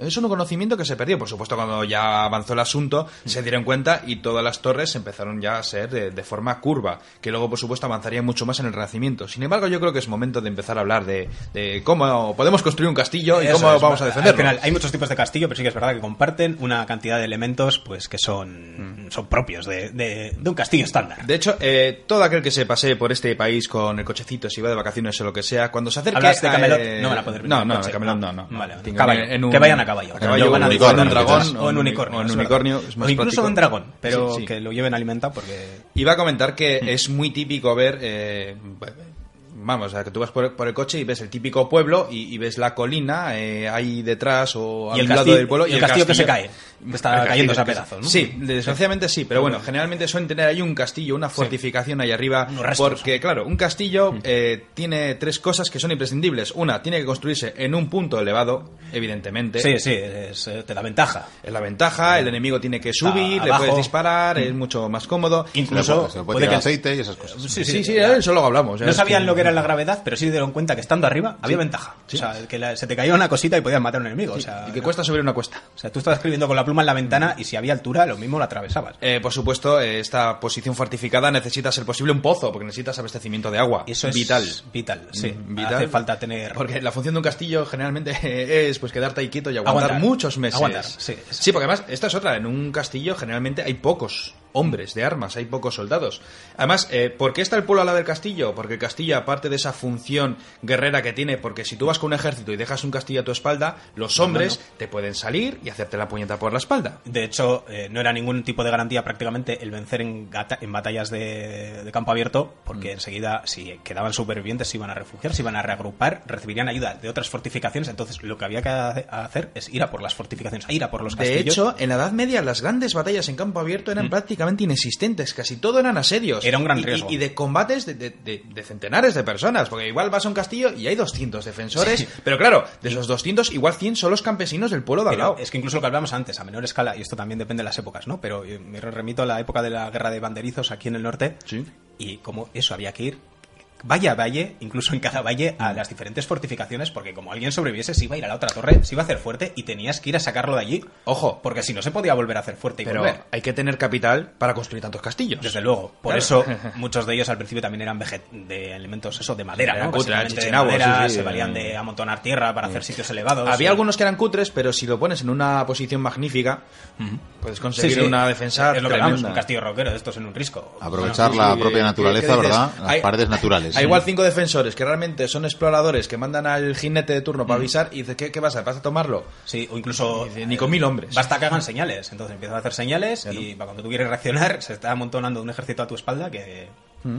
Bueno, pues lo dicho, nece- eh, necesitamos un punto elevado, agua y un pueblo al lado, que es muy práctico Sí. porque, aparte, si vive el señor ahí, pues... Incluso te puedes eh, vasallos. rodear de agua, es una gran defensa natural, Sí. es un elemento que te va a servir por si tratan de incendiarte para apagar los fuegos, incluso hasta para saciar tu sed. Sí. O incluso para coleccionar cocodrilos. Eh, sí, bu- sí, bueno, creo que es un concepto casi mágico porque a veces... Pero, ya que estamos en Camelot, Es verdad, aquí podría haber Tenemos cocodrilos. cocodrilo y un hecho, tiburón. Creo, creo que tenemos en el foso ese lleno de agua tenemos pirañas. Eh, sí, ¿por qué Sí. no? Sí, también. Perfecto.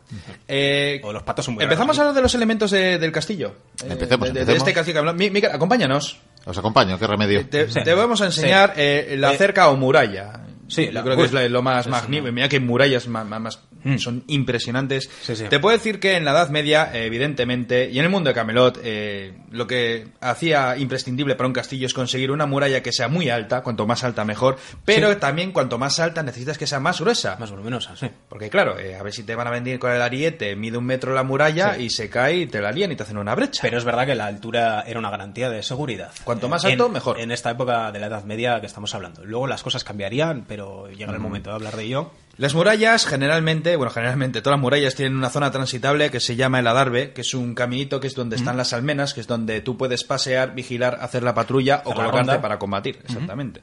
Que es lo que más hacían las rondas. Eh, evidentemente, entre trecho y trecho de la muralla eh, existen los... Bueno, hay unas... eh, eh, aparte de las torres, que ahí están las torres, no solamente situadas en las esquinas, puede haber torres en diferentes puntos de la muralla, incluso hay zonas que también se les pueden llamar cubos, que no es una torre, pero es simplemente que en esa zona de la muralla tiene un mayor saliente, grosor, un mayor grosor. ¿Qué ventaja te da esto? Pues que no solamente puedes atacar hacia adelante, sino que puedes mirar a los lados Sí. y puedes hacer la puñeta al Y, y enemigo. lo que puedes hacer es situarte en esos salientes y a todo aquel que se acerca a la línea de murallas, pues con la intención de poner, usar un ariete, con la intención de tirar una escala, disparar. Tienes Sí, una sí. línea de tiro a lo largo de toda la muralla y, y las posibilidades de fallar son muy pocas. Y de dar en el blanco. Otra ventaja que tienen los defensores, como luego veremos el patio de armas, pues tienen la armería donde tienen muchas flechas. Evidentemente no hacen como las pelis que disparan millones de flechas, porque con- si te acaban las flechas, Sí. estás vendido. Estoy seguro que decían- diga- hay, nuevo- hay otros elementos más cutres, pero que funcionan muy bien. Para Sí, para defenderte. sustituir una flecha, Sí, ¿no? La flecha es útil como nos puede atestiguar Ricardo Corazón de León, ¿no? Eh, fue un disparo de ballesta, pero una piedra también hace mucho, y te lo puede decir un papa, o el emperador Montezuma. Cierto. Sí, Cierto. pasaba mucho. lo- la- el, el arma más primitiva probablemente que hayamos conocido. La Bien, piedra del hueso. entonces, estos cubos o torrenes pues hacen que tengamos mejor ángulos de tiro eh, para hacer la puñeta a aquellos que nos intentan asaltar. Incluso, incluso a lo largo de estas murallas también podía haber estructuras de madera que hacían a veces los eh, funciones de, de- Sí. los salientes de piedra, ¿no? Eso, por ejemplo, a ver, tenemos por un lado las ladroneras, que en un principio las debieron de hacer de madera, pero luego con el tiempo se hicieron de piedra. Era, por así decirlo, una especie de extensión que va hacia adelante. No, no son los partidos políticos. las No, no, no, ladroneras. no, Ah. no. Es una especie de saliente eh, de tal manera que está pensado para que el soldado, el hombre de arma o el campesino, quien sea, Hmm. ¿A quién le toca pues pueda sobresalir en la parte superior del muro Hmm. y desde ahí puede proteger mejor a los defensores eh, y ayuda mucho a la hora de atacar a los enemigos que están debajo del muro, del muro o que quieren escalar. ¿Cómo puedes hacerlo? Pues eh, de muchas maneras, porque estas ladroneras suelen tener los matacanes o algo así parecido. Sí, sí, los matacanes, le dices que es una especie Que de... no consiste en de- matar perros. Sí, sí. Es una especie de extensión de esta ladronera que suele ser de madera, luego con el tiempo las hicieron de hay tipos de- elementos porque se quemaban, claro, con un fuego. Eh, ¿Qué ocurre? Que esta ladronera hacía que todo fuera mucho más extendido, por así decirlo, de tal manera que los hombres, eh, por así decirlo, en lugar de defender en la muralla, eh, sobresalen.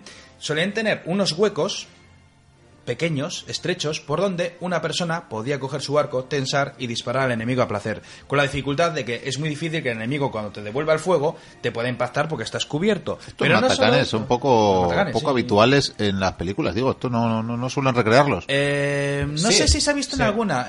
Sí, sí, es por donde suelen verter el aceite directamente. Sí, sí, iba a decir Digamos eso, que es, es un tipo de instalación que rebasa el muro, como Eso bien decía Vikendi, y que básicamente consiste en una- un agujero, eh, esté protegido o no, con, a veces con unas tapas eh, para que no te tiren cosas de arriba, cosa que es difícil. Y con que techo, con techo incluido, ¿eh? Que queda justo o eh, sobre, generalmente se usaba mucho sobre las puertas, porque Mm. era el sitio más Para débil de la muralla y donde sabías que iban a tratar de ir. Mm. Y entonces caía plomo, entonces todo lo que echases por ahí iba a caer encima de la cabeza de quien se acercase a Entonces, ese tú imagínate. eh, bueno, Y ahí- ahí caía, pues, lo que hemos dicho. a decir, Flechas, Flechas. eh, mm, un elemento muy práctico, eh, rocas, piedras. Porque piedras en un castillo tienes un montón. Tú lanzas piedras y por que lleves un escudo, un casco, me va a dar igual, te voy a reventar la cabeza. Pero no solo eso, tenemos, como bien ha dicho Javi, el aceite hirviendo. Un invento maravilloso que tú lo arrojabas y al que le pillase estaba hecho polvo.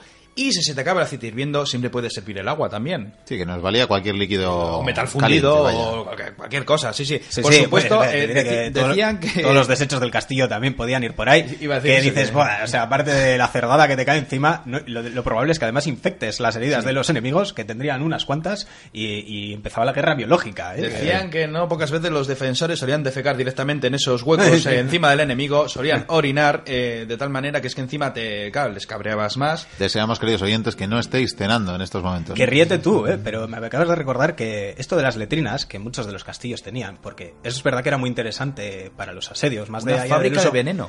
Una fábrica de veneno, pero que era importante mantener la higiene, porque durante el asedio ibas a estar bloqueado, te iba a faltar probablemente agua, alimento, la gente estaba hacinada, herida, sin recursos, sin poder salir fuera. Peste.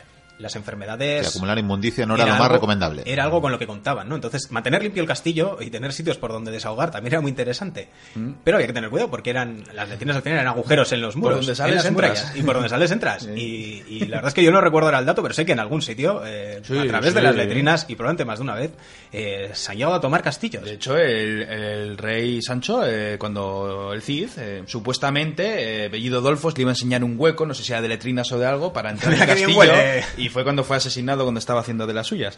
Pero sigamos, hemos hablado de las ladroneras, los matacanes, que son, pues eso, eh, unas fortificaciones extras para las murallas, incluso para las torres, pero por supuesto hay muchas cosas más. Como que, lo que hemos dicho hace un momento, el foso. El foso es muy práctico. Los romanos cuando construían un campamento hacían un foso. ¿Por qué? Pues porque es un coñazo. Y no solo eso, si tú en un castillo lo rodeas con un foso muy profundo, si que lo llenamos de agua con cocodrilos, piñarañas... Mm, Sí, lo- que, lo que es verdad que la mayoría ni siquiera estaban rellenos de agua y no, y no dejaban de ser- tener su utilidad, Sí, sí. porque era algo muy difícil de remontar para Claro. el enemigo. Entonces, eh, en la muralla tenemos eh, la puerta, generalmente eso, tener un puente elevadizo, de manera que Mm. cuando lo levantabas estabas obligado a pues, rellenar el foso. Y cuando rellenabas el foso estabas al descubierto y muchos caían. Y tenías que hacer muchas madera, horas de trabajo Sí. para rellenar ese foso y que, que lo que lo rellenases permitiese Sí, luego sí. sostener el peso. cierto, para colmo un que- clima como el bilbaíno llueve, pues, Pues eh, fíjate, un lodazal, vaya. es Sí, lo sí. que pensaba yo, que si arrojan paja, arrojan madera para rellenar ese foso, me imagino que lo estarían también mojando. Porque claro, no cualquiera le prende fuego a eso y otra vez a rellenarlo. Lo que pasa que sí, depende, incluso el, el juego podía perjudicar a las, a las murallas. Puede ser, pero estaban las minas. Sí, Pero eso llegará, ya, llegará. Ya, ya llegará, sí, sí. Eso espero que no lo hagan nuestros enemigos, que parece que están trasteando algo, ¿eh? Hay que no le quitéis ojo. Otro elemento imprescindible para un castillo como es este de, de Camelot. Mira, mira, mira, que ve- ve- ¿ves eso? Eso es la torre del homenaje.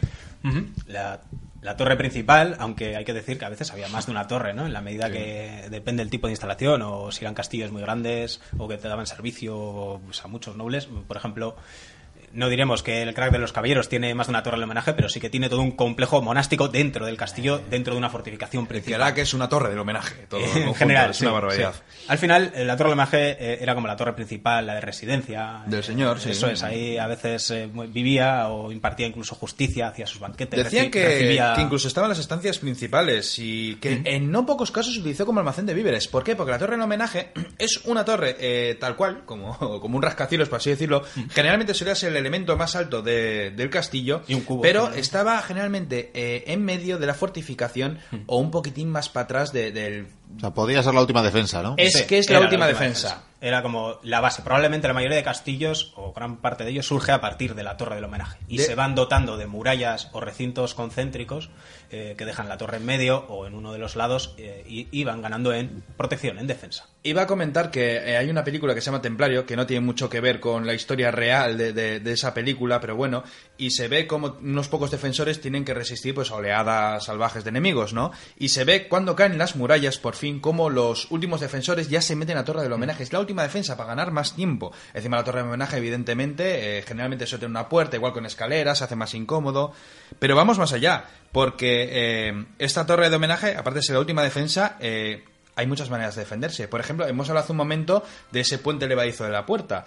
Pero lo que no debemos que olvidar es que la puerta de un castillo, generalmente en madera, a veces remachada con, con hierros, en fin, Sí, reforzada. mm, férrea, dura, tenía una curiosidad y es que el enemigo cuando entra por, por esa puerta, cuando la destruyen, digamos, con un ariete, aparte que por, eh, por la parte de arriba te puede caer también aceite hirviendo, lo que sea, flechas, los defensores si se ponen eh, justo en la salida de esa puerta, de esa entrada principal, ¿qué ocurre?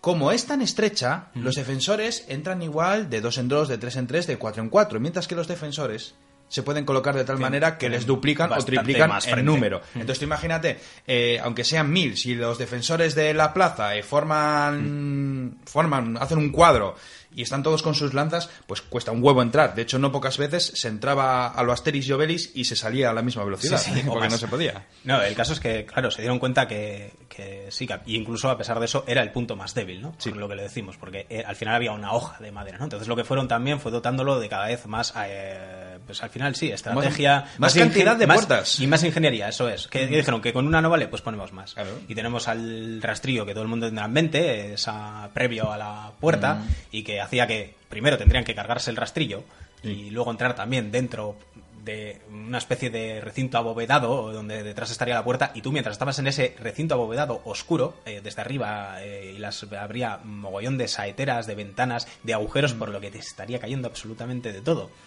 y incluso ya el, el sumum de, de la tecnología de defensa de puertas sería la barbacana, ¿no? Esa otra torre que estaría en el otro extremo, probablemente del puente levadizo, que es como una torre a veces aislada o a veces incluso comunicada con los otros recintos, y que sería la no sé cómo llamarlo. Otra el portal, puerta, otra, otra sí. puerta más que tienes que pasar antes de llegar al rastrillo, incluso antes de llegar al puente levadizo. Bueno, se dieron cuenta que había que poner más dificultades ahí y hay auténticas obras de ingeniería que mm, hay que decir que al final mm, casi todas acababan sucumbiendo, ¿no? De alguna manera u otra, porque una de las claves del asedio, lo he dicho, no siempre era el asalto y el entrar, sino simplemente Matarlos de hambre. eh, esperar. sí, la inanición, la falta de víveres, eh, la enfermedad acabase por hacer que la plaza Tú se imagínate que tienes... Eso, tener mucha carne de cañón. Es que tú imagínate, Miguel, tienes 5.000 hombres y, y los lanzas. Y los lanzas. Y si En- quieres con, con escalas, con- lo que quieras. catapultas, eh, sí, A veces- sí, a veces sí, ¿eh? Catapultas, sí, cadáveres sobre todo. Eh, yo que sé, ariete en la puerta, eh, tienes que taponar el foso, eh, entras, empiezan a caer con la fecha, las piedras, aceite hirviendo. Consigues abrir una puerta, pero te encuentras con otra, con otra. Y cuando consigues llegar al patio, igual has descubierto que te quedan la mitad de los hombres y aún está ahí la torre del homenaje. Y dices, he perdido la mitad de mis tropas. Por esto. Pudiendo estar aquí unos cuantos meses, o lo que haga falta. O lo que haga falta. Y que se rindan, ¿no? Por sus medios. Por lo estabais comentando de broma, Sí, pero, pero, claro, pero los defensores evidentemente han enviado un emisario y va a venir con refuerzos. es, es lo que tiene, es la incertidumbre. Eso es. Decía que lo habéis comentado eh, sarcásticamente, pero aquello de, no- ya no sé de qué siglo es, pero lo de lanzar eh, enfermos a, a Sí. un Ah, asedio sí, sí. eh, Bueno, existió, vaya. o se ganado, ha ganado, producido. eh, ganado animales, sus propios cadáveres. Sí, o eh, es- despiezaban y lanzaban ahí pedacitos. Y ya ni te cuento si un pedazo de un animal con peste o una enfermedad Mm. cae por lo que sea en el pozo. Incluso, eh, os diré, creo, eh, creo que era en el asedio de Corfu, o no lo sé, pero sé que los atacantes creo que eran los mongoles y dentro estaban genoveses. No sé, una de las fortalezas que les quedaba por ahí, ¿no? Es que no recuerdo si es Corfu o Cafa, puede ser, en, en el Levante, eh, sí, creo que es Cafa. Bueno, da igual, ya lo, ya lo explicaremos. Sí.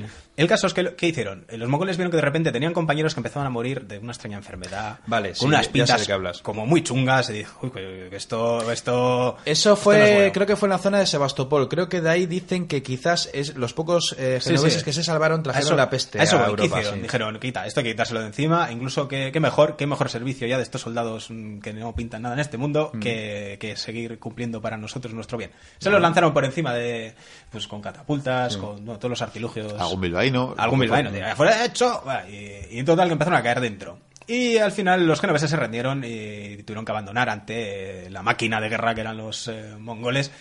Y se fueron a Europa, sí, se fueron a Europa y con ellos se llevaron esa extraña enfermedad que luego creen, sí. se bautizó como la peste, la peste negra y que acabó diezmando Europa. Yo iba a decir que de todas maneras lanzar también podía lanzarse objetos de forma intimidatoria como cabezas de enemigos apresados o todo. Pero bueno, os voy a frenar porque nos eh, apura ya el tiempo y Sí, esto ya pues, son ve. métodos de ataque. Y otro día Ah, sí, adelantamos sí, ya a los sí. oyentes que hablaremos de un ataque, de Ah, un de- asedio, pero aparte del patio de armas, ¿eh? que los defensores también atacaban, ¿eh? Ah, Eh, Hay que tener en sí. cuenta que además de todos los artilugios que parece que está colocando aquí el Mordred este, el maluto de, Rey Arturo, ya- Nosotros también, bueno, de hecho tenemos alguno construido, ¿eh? Mm. pero que también en los propios castillos, en las propias edificaciones eh, se colocaban. De hecho, sobre todo al final de la Edad Media, se inventó cada artilugio. En la película, la última que hicieron de Juana de Arco, cuando están atacando Leturel, o sea, aparte, se veía, por ejemplo, unos. eh, en la muralla se veían unos agujeritos, bueno, agujeros, unos agujeros enormes. que ¿Para qué será eso? Pues nada, lanzaban unas bolas gigantes que iban rodando Sí, sí. y todo el que pillaba, pum, se los llevaba como si fuera un. Estaban jugando a los bolos. Sí, sí. Pero no solo eso, al parecer tenían artilugios que hacían girar con una especie de, de polea. Y esos artilugios, pues igual son tres cadenas y cada una tiene una bola, o tiene garfios, o guadañas, lo que sea. De manera que va cogiendo el ritmo, va girando. Es los típicos artefactos como habría hecho Arquímedes. Y claro, eh, cada vez que sube un señor con su escalera, pues pierde la cabeza, medio cuerpo, lo que sea. Cosa que pasa. También están, por ejemplo, las A ver, te choca pértigas el que utilizabas para. Porque claro, cuando un so- unos soldados ponen las escalas, ponen la escalera y dices, bueno, pues empujas y ya está. No, no, perdona. Si pones una escalera y hay tres tíos encima, cuesta un huevo moverla. Complicado. Sí, sí. Y cogían las pértigas y empujaban y así muchas veces no podían. fuerza- O, o había otra manera, que cojo un hacha y, y partiéndolo y cascándolo.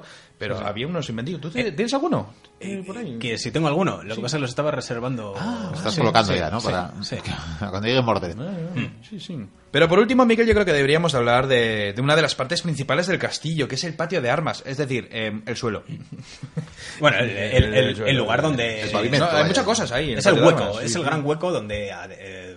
Pues donde puedes guardar y, ah, eh, tropas y muchas otras cosas y construir a veces eh, construcciones mm, eh, de, de otros Sí, materiales. aquí, ¿no? aquí tengo, aquí un listado. De, de hecho, eh, supuestamente cuando tú pasas la puerta, en principio ya te encuentras con el patio de armas. Había castillos donde tú cuando te metes por la puerta te encontrabas con que tenía igual un pequeño circuito laberíntico, Sí. no tanto, Uno- que es para alargar el asunto, una evidentemente. de recintos eh, amurallados. Sí, eh, donde desde arriba te arroja nota Sí. de todo. Desde arriba te cae todo. Raro es la entrada directa, por ejemplo, hasta la torre del homenaje. Siempre hay algún tipo Claro. de traba o la puerta está al otro lado para que no haya ese acceso. Esto lo aprendieron de los faraones, seguro. El patio de armas Pues se les es... daba la vuelta al plano y- Sí, sí. Es el espacio central de, de un castillo, evidentemente, donde desde ahí pues se distribuyen las diferentes estancias. Puede haber una capilla, eh, muy importante la capilla, porque generalmente la cuando hay un asedio eh, mm, es mejor no enterrar a los muertos por la propagación de enfermedades. Entonces, importante, sí. Claro, la iglesia no lo veía muy bien porque había que enterrar. Bueno, tanto la iglesia como otro tipo de religiones. Pues, yo supongo que dirían, ¿no van al cielo? Pues a la catapulta. se, pen- se prendía fuego, vamos. Ah, se quemaba. Eh, um, estaba la sala de recepciones, eh, porque también un castillo, eh, un castillo también es un símbolo de, de- de chulería. De poder, evidentemente. Pero, vamos, sí, aunque también es verdad que... mi cuando- castillo más grande que el tuyo. Sí, eso son ciertos castillos, pero los castillos más primitivos, la verdad que no eran un sitio nada cómodo para vivir, ¿eh? Eh, no. puedes tener ventanas porque te pueden caer cosas, te pueden disparar, todo esto que puede pasar a través de la Son ventana, fresquitos. ¿no? Eso, son es que- bastante fríos. Además, los castillos que están, húmedos. están llenos de muebles de madera y de tapices, porque hace mucho frío dentro, eh, sobre todo en invierno, ni te cuento, Hmm. pues imagínate si se cuela el fuego. Pero seguimos. Eh, por supuesto, tienen que tener naves para la tropa. Eh, generalmente un castillo no tenía muchos hombres, eh, hombres de armas no, no había demasiados, pero Depende del castillo, sí. Pero Depende salvo que fuesen de guarnición, de ciudad, una especie de alcázar. Sí, no. o si lo quieres preparar, pero vamos, que un castillo con 500 hombres de armas es una barbaridad. Eh, Pero demasiada comida hace ver, falta para que claro, el Tienes problema. un castillo templario o del hospital, y, por ejemplo, por decirte, y a ver, que, que no había muchos caballeros. Y- que tenían sargentos, hombres de armas algunos, y, y luego los pobres diablos campesinos que han salido del pueblo corriendo porque viene lo malo. Y podemos decir que esos son los castillos más grandes, prácticamente. Sí. Porque eran en cierto modo permanentes, ahí sí que hacía falta De, tropas. de hecho, un castillo más pequeño es quizás más débil, pero también es más fácil de defender. con menos gente. Si un castillo es demasiado grande y tienes poca gente, es que no puedes hacer nada. No, y además te van a acabar bloqueando por eso, por el abastecimiento, eh, etcétera, ¿no? Evidentemente, aparte de las naves, de esas casas para la tropa, eh, tenemos una armería, donde por suerte en un castillo pues tenemos supuestamente material, eh, lanzas, tenemos espadas. un herrero ahí permanentemente dándole al martillo, Hombre, un castillo creo que tiene un herrero ahí dándole para las herraduras, por supuesto, las caballerizas. No olvidemos que... Las cuadras, bueno, tenemos que tener ahí los caballos. Eh, Bueno, incluso en ocasiones pues hacían eh, salidas armadas y a caballo así veloces. pues, Sí. Sobre todo, por Mira, ejemplo, para, eh, destru- para, para destruir maquinaria. Porque, en- porque una vez te instalaban determinados tipos de artefactos de guerra, ¿O ibas a estabas vendido. En la primera cruzada, a ver, no olvidemos que también las ciudades en la Edad Media estaban amuralladas. Además, cuanto más grande es la muralla, más grande y más importante es la ciudad. Recuerdo una escena en la que ya lo comenté alguna vez, en la que los cruzados cuando llegaron eh, y la conquistaron, mataron a todo el mundo, se los comieron, lo que fuera. Aclaro a los oyentes que Vikendi se refiere a recuerdos propios. Sí, sí, Él sí, estaba. Estuvimos allí. Sí. Bueno, Vikendi estuvo, yo en aquella me la perdí. No sé qué Y claro, los caballos europeos pues habían muerto por la climatología, por el ardor del combate y todo eso. Entonces llegó un momento en que, claro, eh, no era un castillo, no tenían caballos, eh, estaba fortificado, pero ¿qué había? Pues mula- mulas, burros. Y los cruzados, cuando vieron a los enemigos eh, sirios que llegaban para asediarles, dijeron, em, ¿qué hacemos? ¿Cargamos con estas bestias?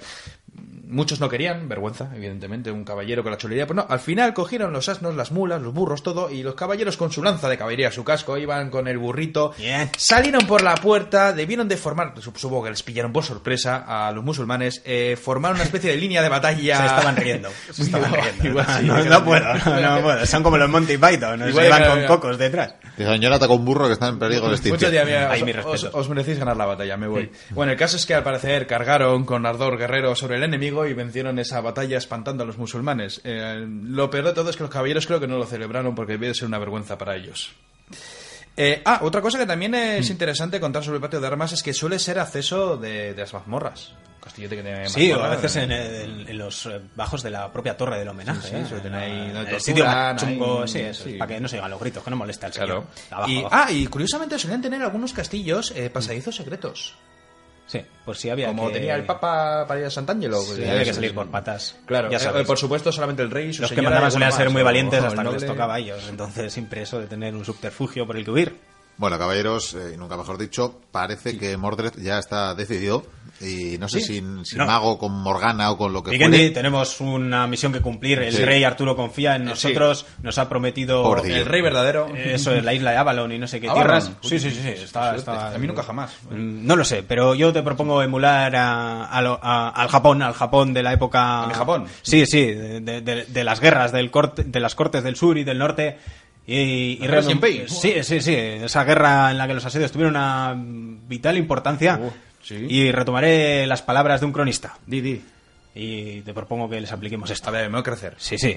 Los hombres y los caballos tropezaron o tropezarán en este caso unos con otros desde las colinas que rodean la fortaleza y llenarán los valles y los caminos de cadáveres. Y así el río correrá como la sangre, como si reflejase el rojo carmesí de las hojas de otoño. Ya sabes que son muy poéticos eh, Sí, esos sí, sí, están sí. japoneses, ¿verdad? Y después, aunque las fuerzas sitiadoras, sitiadoras se junten en masa, como nubes y niebla, nadie os hará saltar la fortaleza. Qué maravilla, me estoy crecido. Mira, Javi, si no fuera porque, si fuéramos a saltar un día un castillo, yo Sí. voy a No, sacar eso- una de Shakespeare de Enrique V que Sí. es maravillosa. Nah, no creo que eso pase. Pero, venga, vamos a aguantar. nos ponemos los yelmos. Sí, Se van a sacar dos contra 20.000. Sí. Pues aquí Ja, están, aquí están pertrechándose eh, los eh, caballeros, eh, esta maravillosa defensa del castillo Camelot. No sé yo si esto va a resistir. Y parece, parece, bueno, más que los enemigos no les veo yo muy agresivos. De hecho, oye, han dejado ahí, han dejado en, en la puerta, en el exterior, han dejado un regalo. eh, Están, se han pues dado la vuelta. Se Sí, rinden, se rinden. sí. Eh. ¡Un abrazo, un ¡Les abrazo! hemos asustado! Estos yelmos con dragones. Sí, sí, y con plumas, sí. Pues nada, aquí van, aquí van los señores, eh, los No sabía que caballeros, Javier y Vikendi, a, Sí, ¿qué han dejado? a abrir su regalo. Sí, sí, un regalo. Salen, Sí, sí. abren las puertas, confiados ellos en su victoria. Y nada, están analizando, están analizando el regalo. Le dan vueltas, la verdad. Yo no sé si es la máquina antiquitera o no sé qué es, pero le están dando vueltas.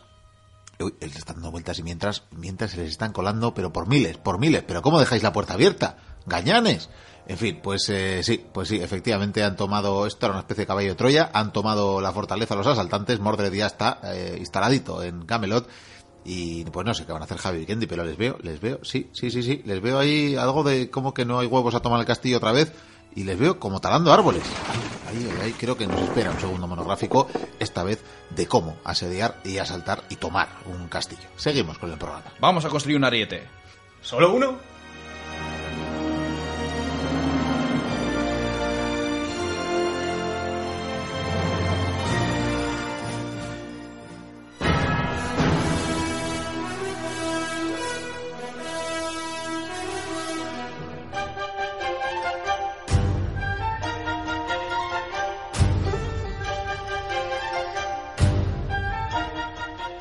Pues hasta aquí lo que ha dado de sí el programa de hoy, lo que ha dado de sí la entrega número 198. Pronto llegamos al número 200, número redondo de la Biblioteca Perdida. Ha sido un verdadero placer teneros al otro lado de las ondas. Esperamos eh, que repitáis con nosotros dentro de siete días porque volveremos con nuevas propuestas para haceros eh, disfrutar, para haceros disfrutar de esto que nos apasiona de la historia. Vamos a aprovechar los últimos eh, minutos para saludar, como viene siendo habitual, a las y los oyentes, lo decíamos al principio, que nos hacéis llegar vuestros mensajes, que son eh, muchísimos últimamente, a través de las diferentes eh, vías de contacto, todas ellas ya sabéis que las tenéis disponibles, accesibles desde la web www.labibliotecaperdida.info. Tenéis el correo electrónico info arroba labibliotecaperdida.info. Tenéis el podcast en iVoox donde podéis dejar vuestros mensajes. Tenéis las redes sociales, nuestros perfiles de Twitter y Facebook. Y tenéis también el formulario de contacto de la página web e incluso la posibilidad de dejar los comentarios directamente en los audios de la web. Empezaremos por Twitter, donde oyentes eh, como Nando nos dejaba una pregunta, un comentario, es que nos dejaba una noticia sobre la localización de un santuario inca que hasta ahora era desconocido gracias a prospecciones por eh, satélite. Lo hacía además, ya que en la última entrega y en estas semanas venimos hablando del imperio inca. Pues nada, ya le comentábamos que habíamos oído algo de la noticia y que es increíble lo que nos depara todavía el suelo, los yacimientos de tantos y tantos eh, sitios interesantes eh, por descubrir, por seguir investigando por parte de las y los especialistas. Saludamos también a Luis Miguel Sánchez, saludaremos también a Mr. Wayne, a Revolución. Ya y a Tirma GC o Tirmag que tuiteaba, que referenciaba el audio sobre el feminismo en las diferentes culturas del que hablábamos en una antropóloga en la luna. De una red social a otra, a Facebook, porque allí Sebastián San nos decía que buen audio, se refería al anterior eh, programa y decía que las guerras de las Galias muy bien narradas. Gracias, nos decía, gracias eh, por tus palabras, eh, Sebastián. Rosa Chacón García, nuestra incombustible oyente del califato cordobés, decía que digo yo que para la próxima pañuelitos de papel y ahora en serio afirma este se me ha hecho súper corto. Pues vaya, el último programa rozaba las dos horas de duración, sentimos en Rosa, lo hacía Susi guiñando un ojo cuando nos escribía este mensaje, pero sentimos que no lleguemos a colmar eh, tus ansias de la biblioteca perdida. Avisamos que desde luego por esta temporada no nos iremos nunca más allá de las dos horas. No obstante, gracias por seguir ahí, gracias por tus palabras. Nos vamos eh, al email, hemos recibido unos cuantos en los últimos eh, días. Nayara, una oyente también habitual, nos felicitaba por nuestro trabajo, dice que somos geniales, que no solo se aprende historia, que también vocabulario y culturilla general y que siempre nos recomienda, dice. Bueno, nos comenta también que va con retraso escuchando los programas, que todavía va solo por la sexta entrega de las aventuras del Vizcaíno y que le gustaría que supiéramos que en un principio no estaba convencida de que le fuera a gustar y que ahora está enganchadísima. Afirma que está muy bien. Bueno, ya ves que a veces las apariencias engañan y desde luego si se logra un poquito de atención para poder disfrutar en un momento relajado de las aventuras del Vizcaíno, quizás eh, el metro o el trajín del trabajo no sea el mejor momento, pero si se sabe buscar el hueco, el momento adecuado, se sumerge uno en la historia, sin duda. Nos dice finalmente que le gustaría que habláramos de dos personajes que no hemos eh, abordado todavía. Uno es eh, ciertamente moderno, sería la primera ministra inglesa Margaret Thatcher, y también sobre Ibn Sina o Avicena, es el nombre latinizado de todo un Homo Universalis, ya que era tanto un científico como un eh, filósofo que vivió a finales del siglo X y a primeros eh, del undécimo. Probablemente conocido por muchos eh, mochuelos por ser uno de los protagonistas, uno de los personajes de la novela El médico de Noah Gordon, que siendo famoso per se, fue llevado además al cine con el mismo título y con cierto éxito. Pues tomamos nota de las sugerencias, Nayara, y te agradecemos de todo corazón tus palabras.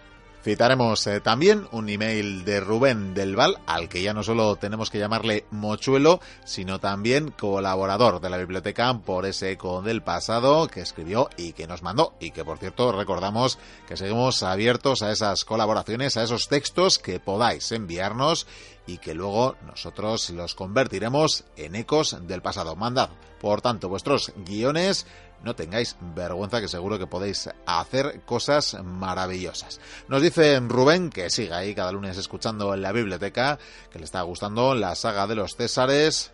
Sobre la de los incas nos dice que estaría bien eh, meternos también con curiosidades culturales y etnológicas también. Tomaremos eh, también eh, la sugerencia y en la siguiente entrega o en siguientes entregas hablaremos también de cómo vivía el pueblo inca y de cómo era.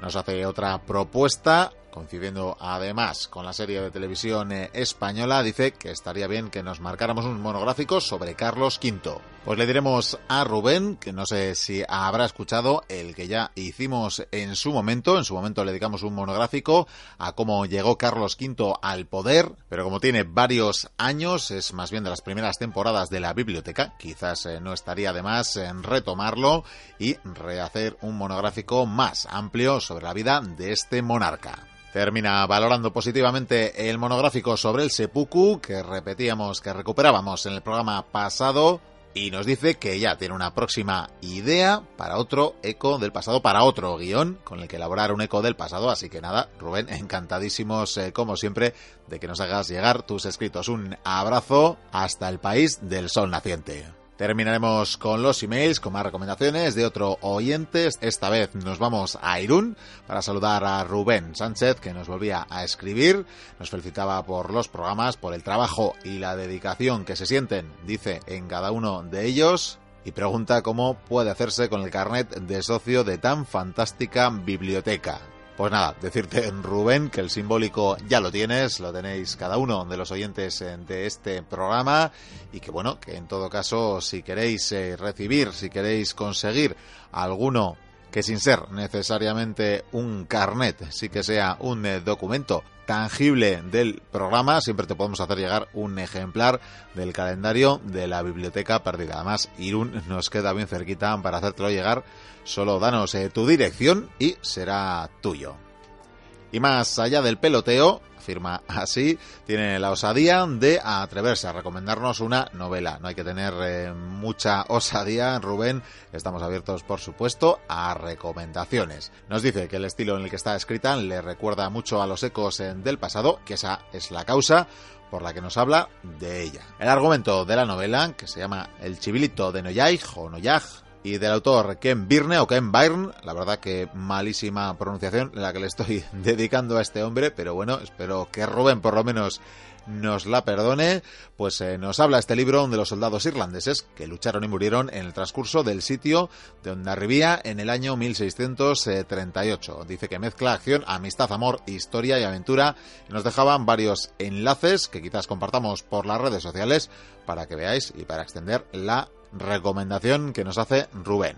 Dice que espera que nos guste y finalmente se despide, dicen, desde la Oyaso romana, que era la ciudad efectivamente romana. Ahí están los yacimientos que lo atestiguan de lo que hoy es Irún. Últimos mensajes para leer, para lo que nos vamos a iVox, a nuestro podcast, donde, por ejemplo, Santi T. Costales nos decía Ave Mochuelos, genial programa, se refería al anterior, dedicado al esplendor del Imperio Inca, el programa número 197, nos saluda desde Asturias y hasta allí les saludamos, eh, le mandamos un abrazo de todo el equipo sobre el mismo programa. María nos escribía que le gustó mucho la narración de las batallas en Bélgica y también nos dice que le había gustado el monográfico sobre los incas. Otro comentario más eh, sobre este audio. Scoutman nos dice como siempre a los mejores, gracias por este gran podcast y nos saluda desde Córdoba. Desde luego hay que ver que cada vez tenemos más oyentes en Córdoba, así que un saludo a todos y cada uno de quienes nos escucháis desde el Califato. Flungos sobre un programa anterior, el dedicado a las historias de cine de la última cruzada Indiana Jones, nos decía que fantástico, que gran programa, nos decía además que celebra la duración extra. En otro audio, el mismo oyente, Flungos, en Memorias de un cronista, está escuchándolo y dice que increíble y que para cuando la película, pues nada, todo se andará. Y es que ciertamente más de un mochuelo ha dejado la propuesta de llevar al cine las aventuras del vizcaíno. No sabemos si al cine, pero, pero quizás algún día lleguen a un formato diferente en el que seguir a Vizcaíno. Pero bueno, de esto hablaremos en un futuro. Finalmente, sobre el audio del feminismo en las diferentes culturas del planeta de una antropóloga en la luna que dejábamos estos días, Fran Alvarado Cañamero, dice la gran revolución de nuestro tiempo es el feminismo. La mitad de la población mundial ha estado apartada durante toda la historia. Pues nada, ciertamente esta es, eh, este es el punto de partido analítico desde el que se hace esa propuesta ya lo hemos dicho en alguna ocasión, que el feminismo no es más que aquel revolucionario pensamiento que afirma, que defiende y que asegura que las mujeres son seres humanos y que tienen derechos. Saludos, eh, Fran, y con esto cerramos el ciclo de saludos. Ya veis que han sido muchísimos oyentes. Gracias, gracias a todas, a todos por dejarnos estas muestras de cariño, por seguirnos semana tras semana. También saludar especialmente porque a veces nos queda alguno sin eh, saludar, sin mentar, por despiste, por eh, no, no, por dejadez, pero sí por despiste, como decimos.